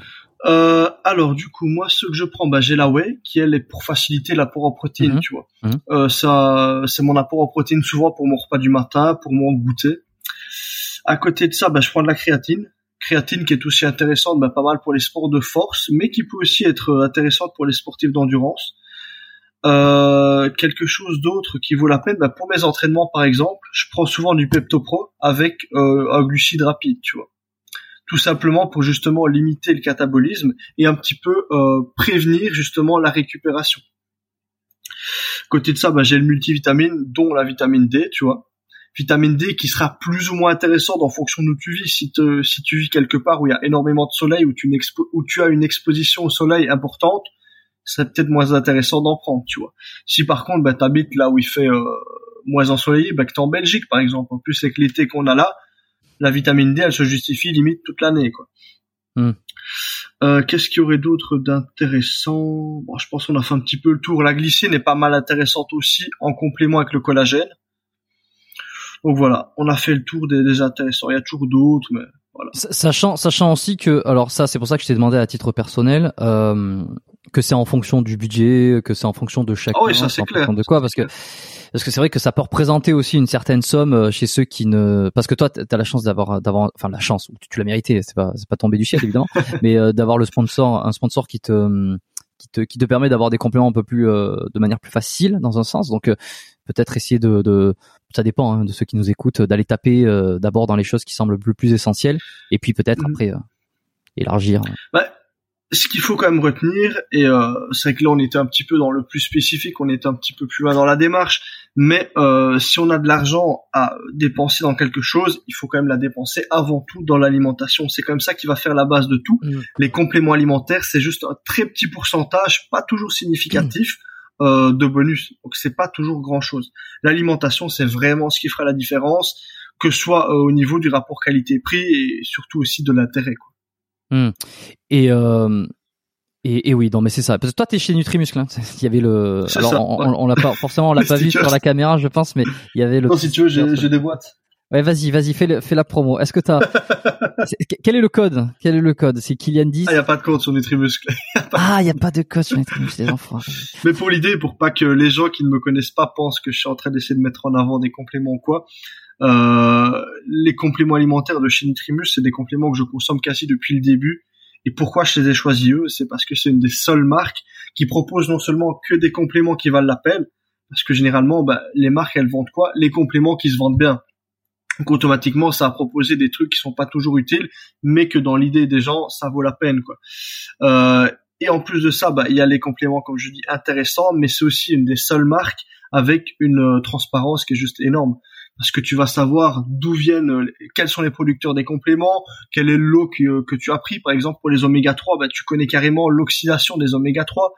Donc, euh, pour moi, si on veut se complémenter, étant donné que c'est dans une démarche avant tout de santé, autant directement se diriger vers une marque qui a les mêmes valeurs, les mêmes, les mêmes valeurs que nous. Donc voilà. Au début, Nutrimus ne faisait pas de sponsoring, donc j'ai jamais envisagé ça. Après, ils en ont fait. Donc euh, je me suis dit, bah, a une marque dans laquelle, pour laquelle je dois mettre en avant les produits, c'est clairement celle-là. Et c'est eux qui sont venus vers toi? Comment ça s'est passé Simple curiosité personnelle, ils sont. Euh, euh tu les as contactés? Du coup, alors, avec Nutrimuscle, je les avais déjà contactés quand j'avais fait la vidéo sur le collagène. Je leur avais dit, bah, écoutez les gars, moi je consomme votre marque depuis des années. Je prévois de faire une vidéo euh, sur le collagène et mettre en avant votre produit. Qu'est-ce que vous en pensez? Et ils ont directement été très sympas. On a discuté, on a pris un premier contact comme ça. Et par la suite, euh, Avner, justement, euh, qui voulait quitter, lui était sponsorisé par Prozis. Exact. Et euh, bah, voilà, ils se rendaient bien compte que c'était pas une marque avec les mêmes valeurs, avec euh, bah, les mêmes valeurs que Nutrimuscle. Du coup, lui avait envie de se diriger vers quelque chose de, plus en accord avec la santé, on va dire. Et euh, bah, il m'a demandé, bah, toi, qu'est-ce que t'en penses? Quelle marque est-ce que tu me conseilles? Et du coup, moi, je lui ai dit, bah, écoute, moi, je consomme Nutrimus depuis des années. Si je t'en conseille une, c'est celle-là. Par contre, ils font pas spécialement de sponsoring. Lui, s'est dirigé vers eux. Et euh, bah, je sais pas, il a négocié ceci, cela, et il a su se faire sponsoriser par Nutrimuscle, qui ensuite sont venus vers moi pour dire, bah voilà, on serait aussi intéressé par te sponsoriser, toi aussi. Que, que, quels sont les hum, quels sont les avantages? Enfin, je sais pas si tu si es autorisé à en parler ou comment ça se passe, mais euh, si tu n'as pas de code, euh, tu n'as pas directement de revenus liés à, à enfin, ou, ou peut-être que si. Je, je sais, je me demande comment ça fonctionne. En fait, ce qui se passe avec Nutribus, c'est qu'ils jouent quand même beaucoup sur, euh, ça va tout à fait avec leur valeur, avec euh, comment dire l'importance qu'ils jugent dans la personne. Donc en gros, une personne qui va transmettre de bonnes valeurs, qui va mettre en avant leurs produits, même s'ils ne savent pas nécessairement suivre les ventes que font cette personne, ils vont rester avec, tu vois. C'est un peu dans cette idée-là, ça reste une marque, même si elle se, comment dire, euh, elle se déploie. Elle progresse de plus en plus, elle, elle, se, ouais, ça, elle se déploie de plus en plus. Ça reste une marque avec un fond très familial et avec des valeurs qui restent les mêmes depuis le début, tu vois on est bien d'accord, le but de chaque euh, commerçant, c'est de vendre, c'est de faire de l'argent. Mais eux, euh, voilà, eux, euh, contrairement à beaucoup d'autres marques, on va dire, ont su garder leur valeur de base, qui était de proposer des produits de qualité et toujours en accord avec la santé, quoi, tu vois. Et c'est encore une fois pour ça que je suis intéressé à aller avec eux. Quoi.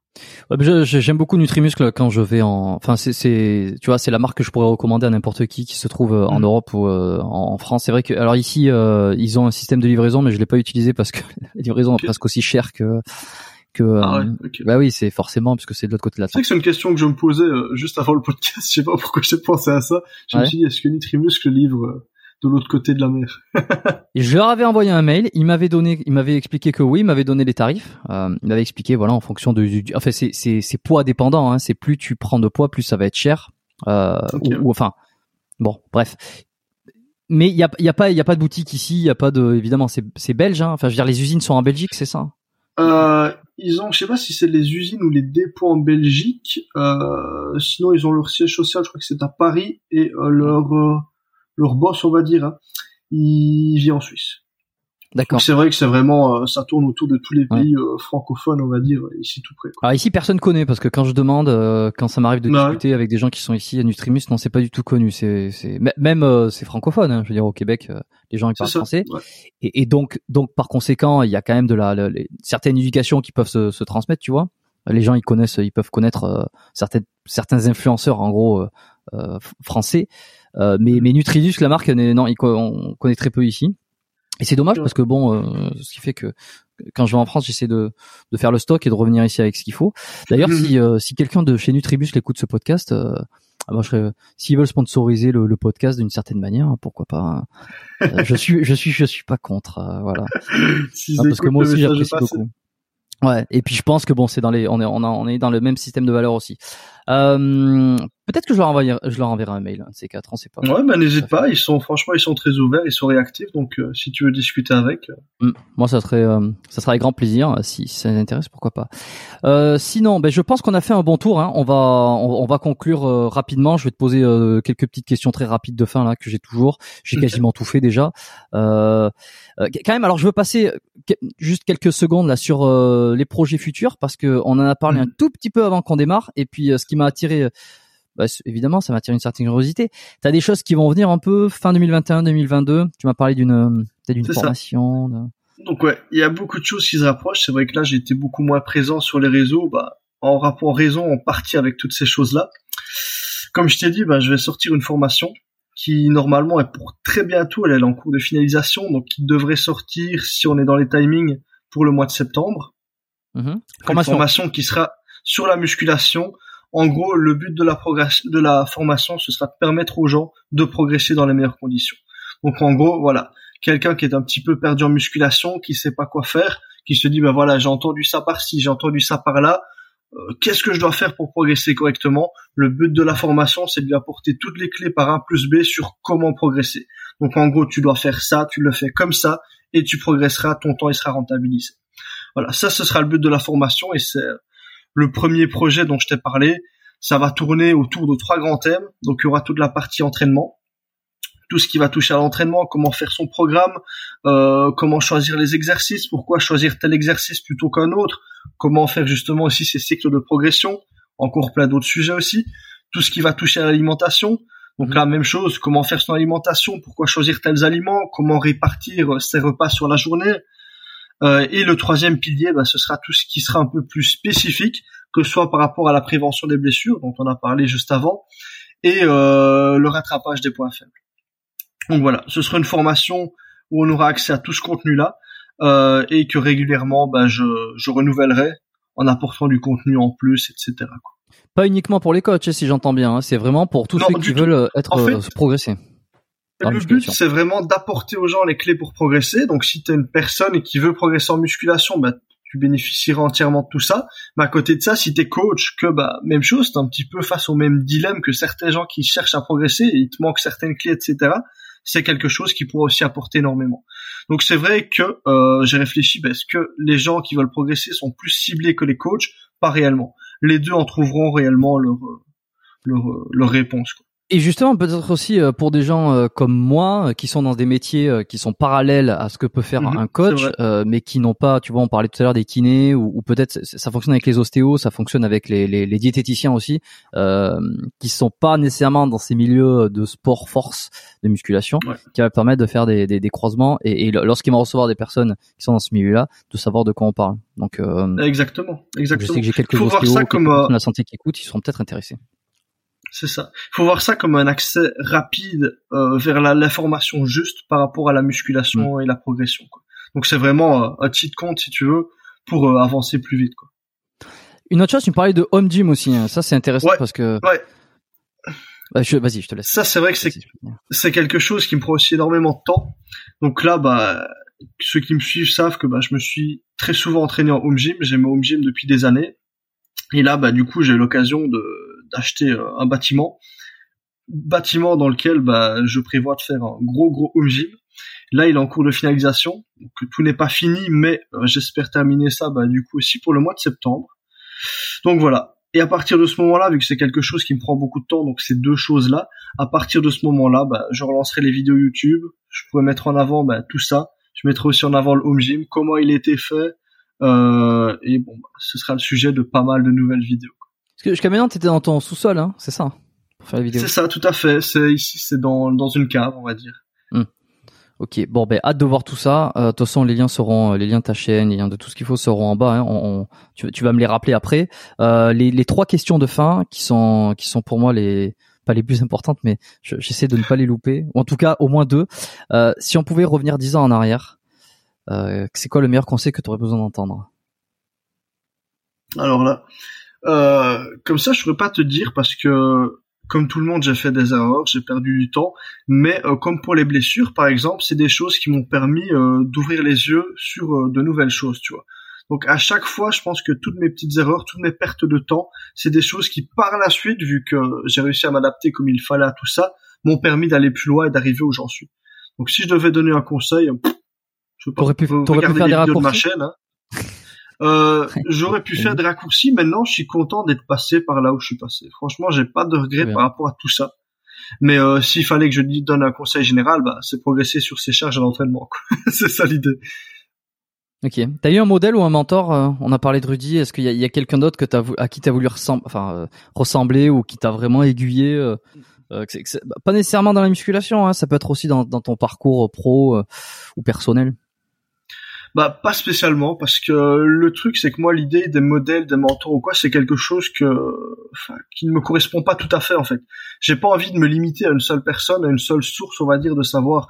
J'aime bien piocher un petit peu partout les choses qui me qui me parlent et ensuite moi d'en faire un mix en fonction de ce que je juge le plus intéressant, tu vois. Donc non, j'ai pas de modèle mentor en particulier. Comme j'ai dit avec Super Physique, ça a servi d'une super bonne base. Euh, mais c'est aussi euh, une partie uniquement de mon apprentissage. Quoi. Donc ça fait partie, c'est le fait d'avoir pêché un petit peu partout qui a fait euh, ce que je suis maintenant. Hmm. la mosaïque, la mosaïque de. Voilà, c'est ça. De, de sources. Euh, un livre que qui t'a marqué, que t'as envie de recommander? On, en a eu quelques uns là que tu nous as donné sur notamment l'alimentation, mais et puis le, le la ça. souplesse.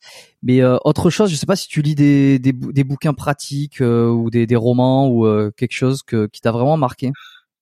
Hum, quand j'étais jeune, je lisais beaucoup de, de romans, etc. J'avais lu tous les tous les Harry Potter, alors que enfin tous les Harry Potter, tous ceux qui étaient sortis à ce moment-là, hum. alors que je n'avais que quel âge que euh, 7 8 ans, je crois. Du coup, je vais un petit peu regarder là par rapport au truc que je vois là. Euh... Bah écoute, franchement, encore une fois, et c'est ça le souci, hein, je saurais pas te donner une idée générale, te dire celui-là j'ai adoré, parce que c'est encore une fois un mix de tous les livres qui sont là. Euh, pour en sortir un maintenant, euh, qui est pas mieux qu'un autre, mais qui est, qui est bien aussi, ben, j'ai bien aimé la méthode de la vie 3. Tout simplement parce que euh, ça abordait des aspects euh, morphologiques, anatomiques, etc., qui étaient intéressants. Et au final, ben, la méthode de la vie 2, comme la méthode de la vie 3, elle apporte des pistes de réflexion euh, qui valent la peine. J'ai pas sorti de ces livres-là euh, un grand courant ou un truc important que je me suis dit ça il faut absolument que je le suive.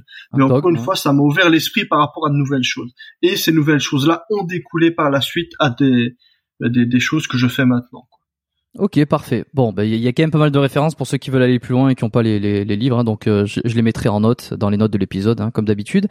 On est bon. Euh, on te retrouve sur YouTube. Je mettrai le, lien de ta chaîne YouTube, sur ton Instagram. Euh, T'as ton site web si on veut se renseigner un petit peu plus sur ce que tu proposes. Puis même sur les euh, coaching et tout ça. Les offres. Ouais. D'autres liens, d'autres choses où on peut te retrouver que tu que tu dont tu veux que les gens, ou tu veux que qu'on renvoie les gens? bah comme ça pour le moment non, mais il y aura comme on a dit tout à l'heure bientôt la, la formation quoi Ouais. Je vais essayer de proposer ça au prix le, enfin, le plus bas possible pour que justement ça puisse toucher un maximum de personnes. Mm-hmm. Et voilà. Voilà pour euh, tous les différents canaux où on peut me retrouver. Quoi. Ok, eh ben écoute, on est bon. Est-ce que tu as un, une dernier, un dernier mot à faire passer, un truc euh, qu'on n'aurait pas dit, euh, que tu as pensé, que tu dis tiens, avant qu'on quitte? Ah, Comme ça, rien en particulier, si, si ce n'est te remercier du coup pour, pour le podcast. C'était bien agréable. C'était un bon moment. Bah écoute, merci à toi euh, de t'être prêté au jeu. Tu vois, c'est vrai que j'ai eu du, monde sur ce sur ce podcast et euh, ça fait un moment que, que je voulais avoir ces discussions avec toi parce que tu fais partie des des personnes qui proposent du contenu, qui sont dans le milieu depuis quand même un sacré bout de temps. Donc euh, je savais que ça allait être un épisode orienté beaucoup plus musculation, des trucs. Mhm. Euh, d'ailleurs, c'est quelque chose que je me rends compte. Je fais des épisodes qui des fois un peu euh, sont varis, tu vois. Je, récemment, j'ai des épisodes qui ont qui ont pas mal plu, qui sont sur le l'effort spécial, sur le le, enfin des, des, sujets des fois qui, qui varient, mais qui restent toujours dans le thème de la santé, de la du sport et un peu de la compréhension de soi. Mais la source, c'est vraiment la musculation. Enfin, la source. Ce qui plaît, je, je le vois sur les statistiques, hein, c'est tout ce qui tourne autour de, ouais, de, la musculation, du fitness et euh, et, et, du, du, du, du, fit game aussi. Euh, ça, c'est ça fait parler. Donc euh, non, c'était euh, c'était un plaisir. merci Kylian d'être d'être passé sur le podcast. Merci à tous d'avoir écouté l'épisode jusqu'au bout, d'être toujours avec nous.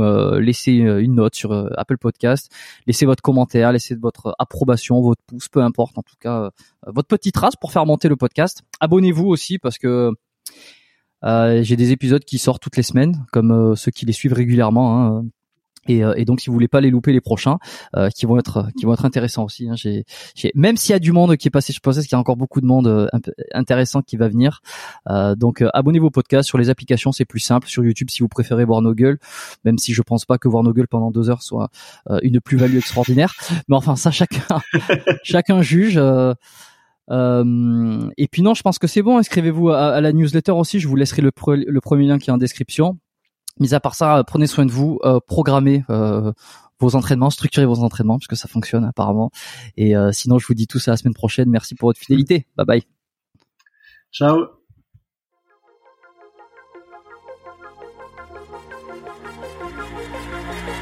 Merci d'avoir écouté cet épisode du podcast Biomécanique jusqu'au bout vous pouvez l'envoyer à deux de vos amis ou le partager sur vos réseaux sociaux. Merci également de lui mettre une note de 5 étoiles avec un petit commentaire sympa. C'est ce qui me permet de mieux ressortir dans les classements. Laissez-moi votre email sur biomécaniquepodcast.com slash lettres et je vous enverrai l'épisode de la semaine ainsi que la lettre biomécanique une fois par mois où je vous partage mes meilleurs conseils et recommandations. Vous avez écouté le podcast Biomécanique. Je suis Jérôme Cazerolle et je vous dis à très bientôt.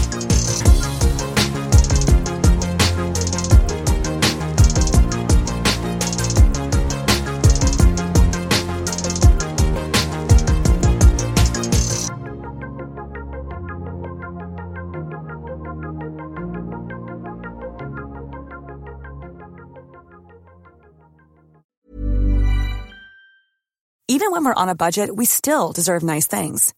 Quince is a place to scoop up stunning high-end goods for 50 to 80% less than similar brands. They have buttery soft cashmere sweaters starting at $50, luxurious Italian leather bags, and so much more. Plus, Quince only works with factories that use safe, ethical, and responsible manufacturing. Get the high-end goods you'll love without the high price tag with Quince. Go to quince.com slash style for free shipping and 365-day returns.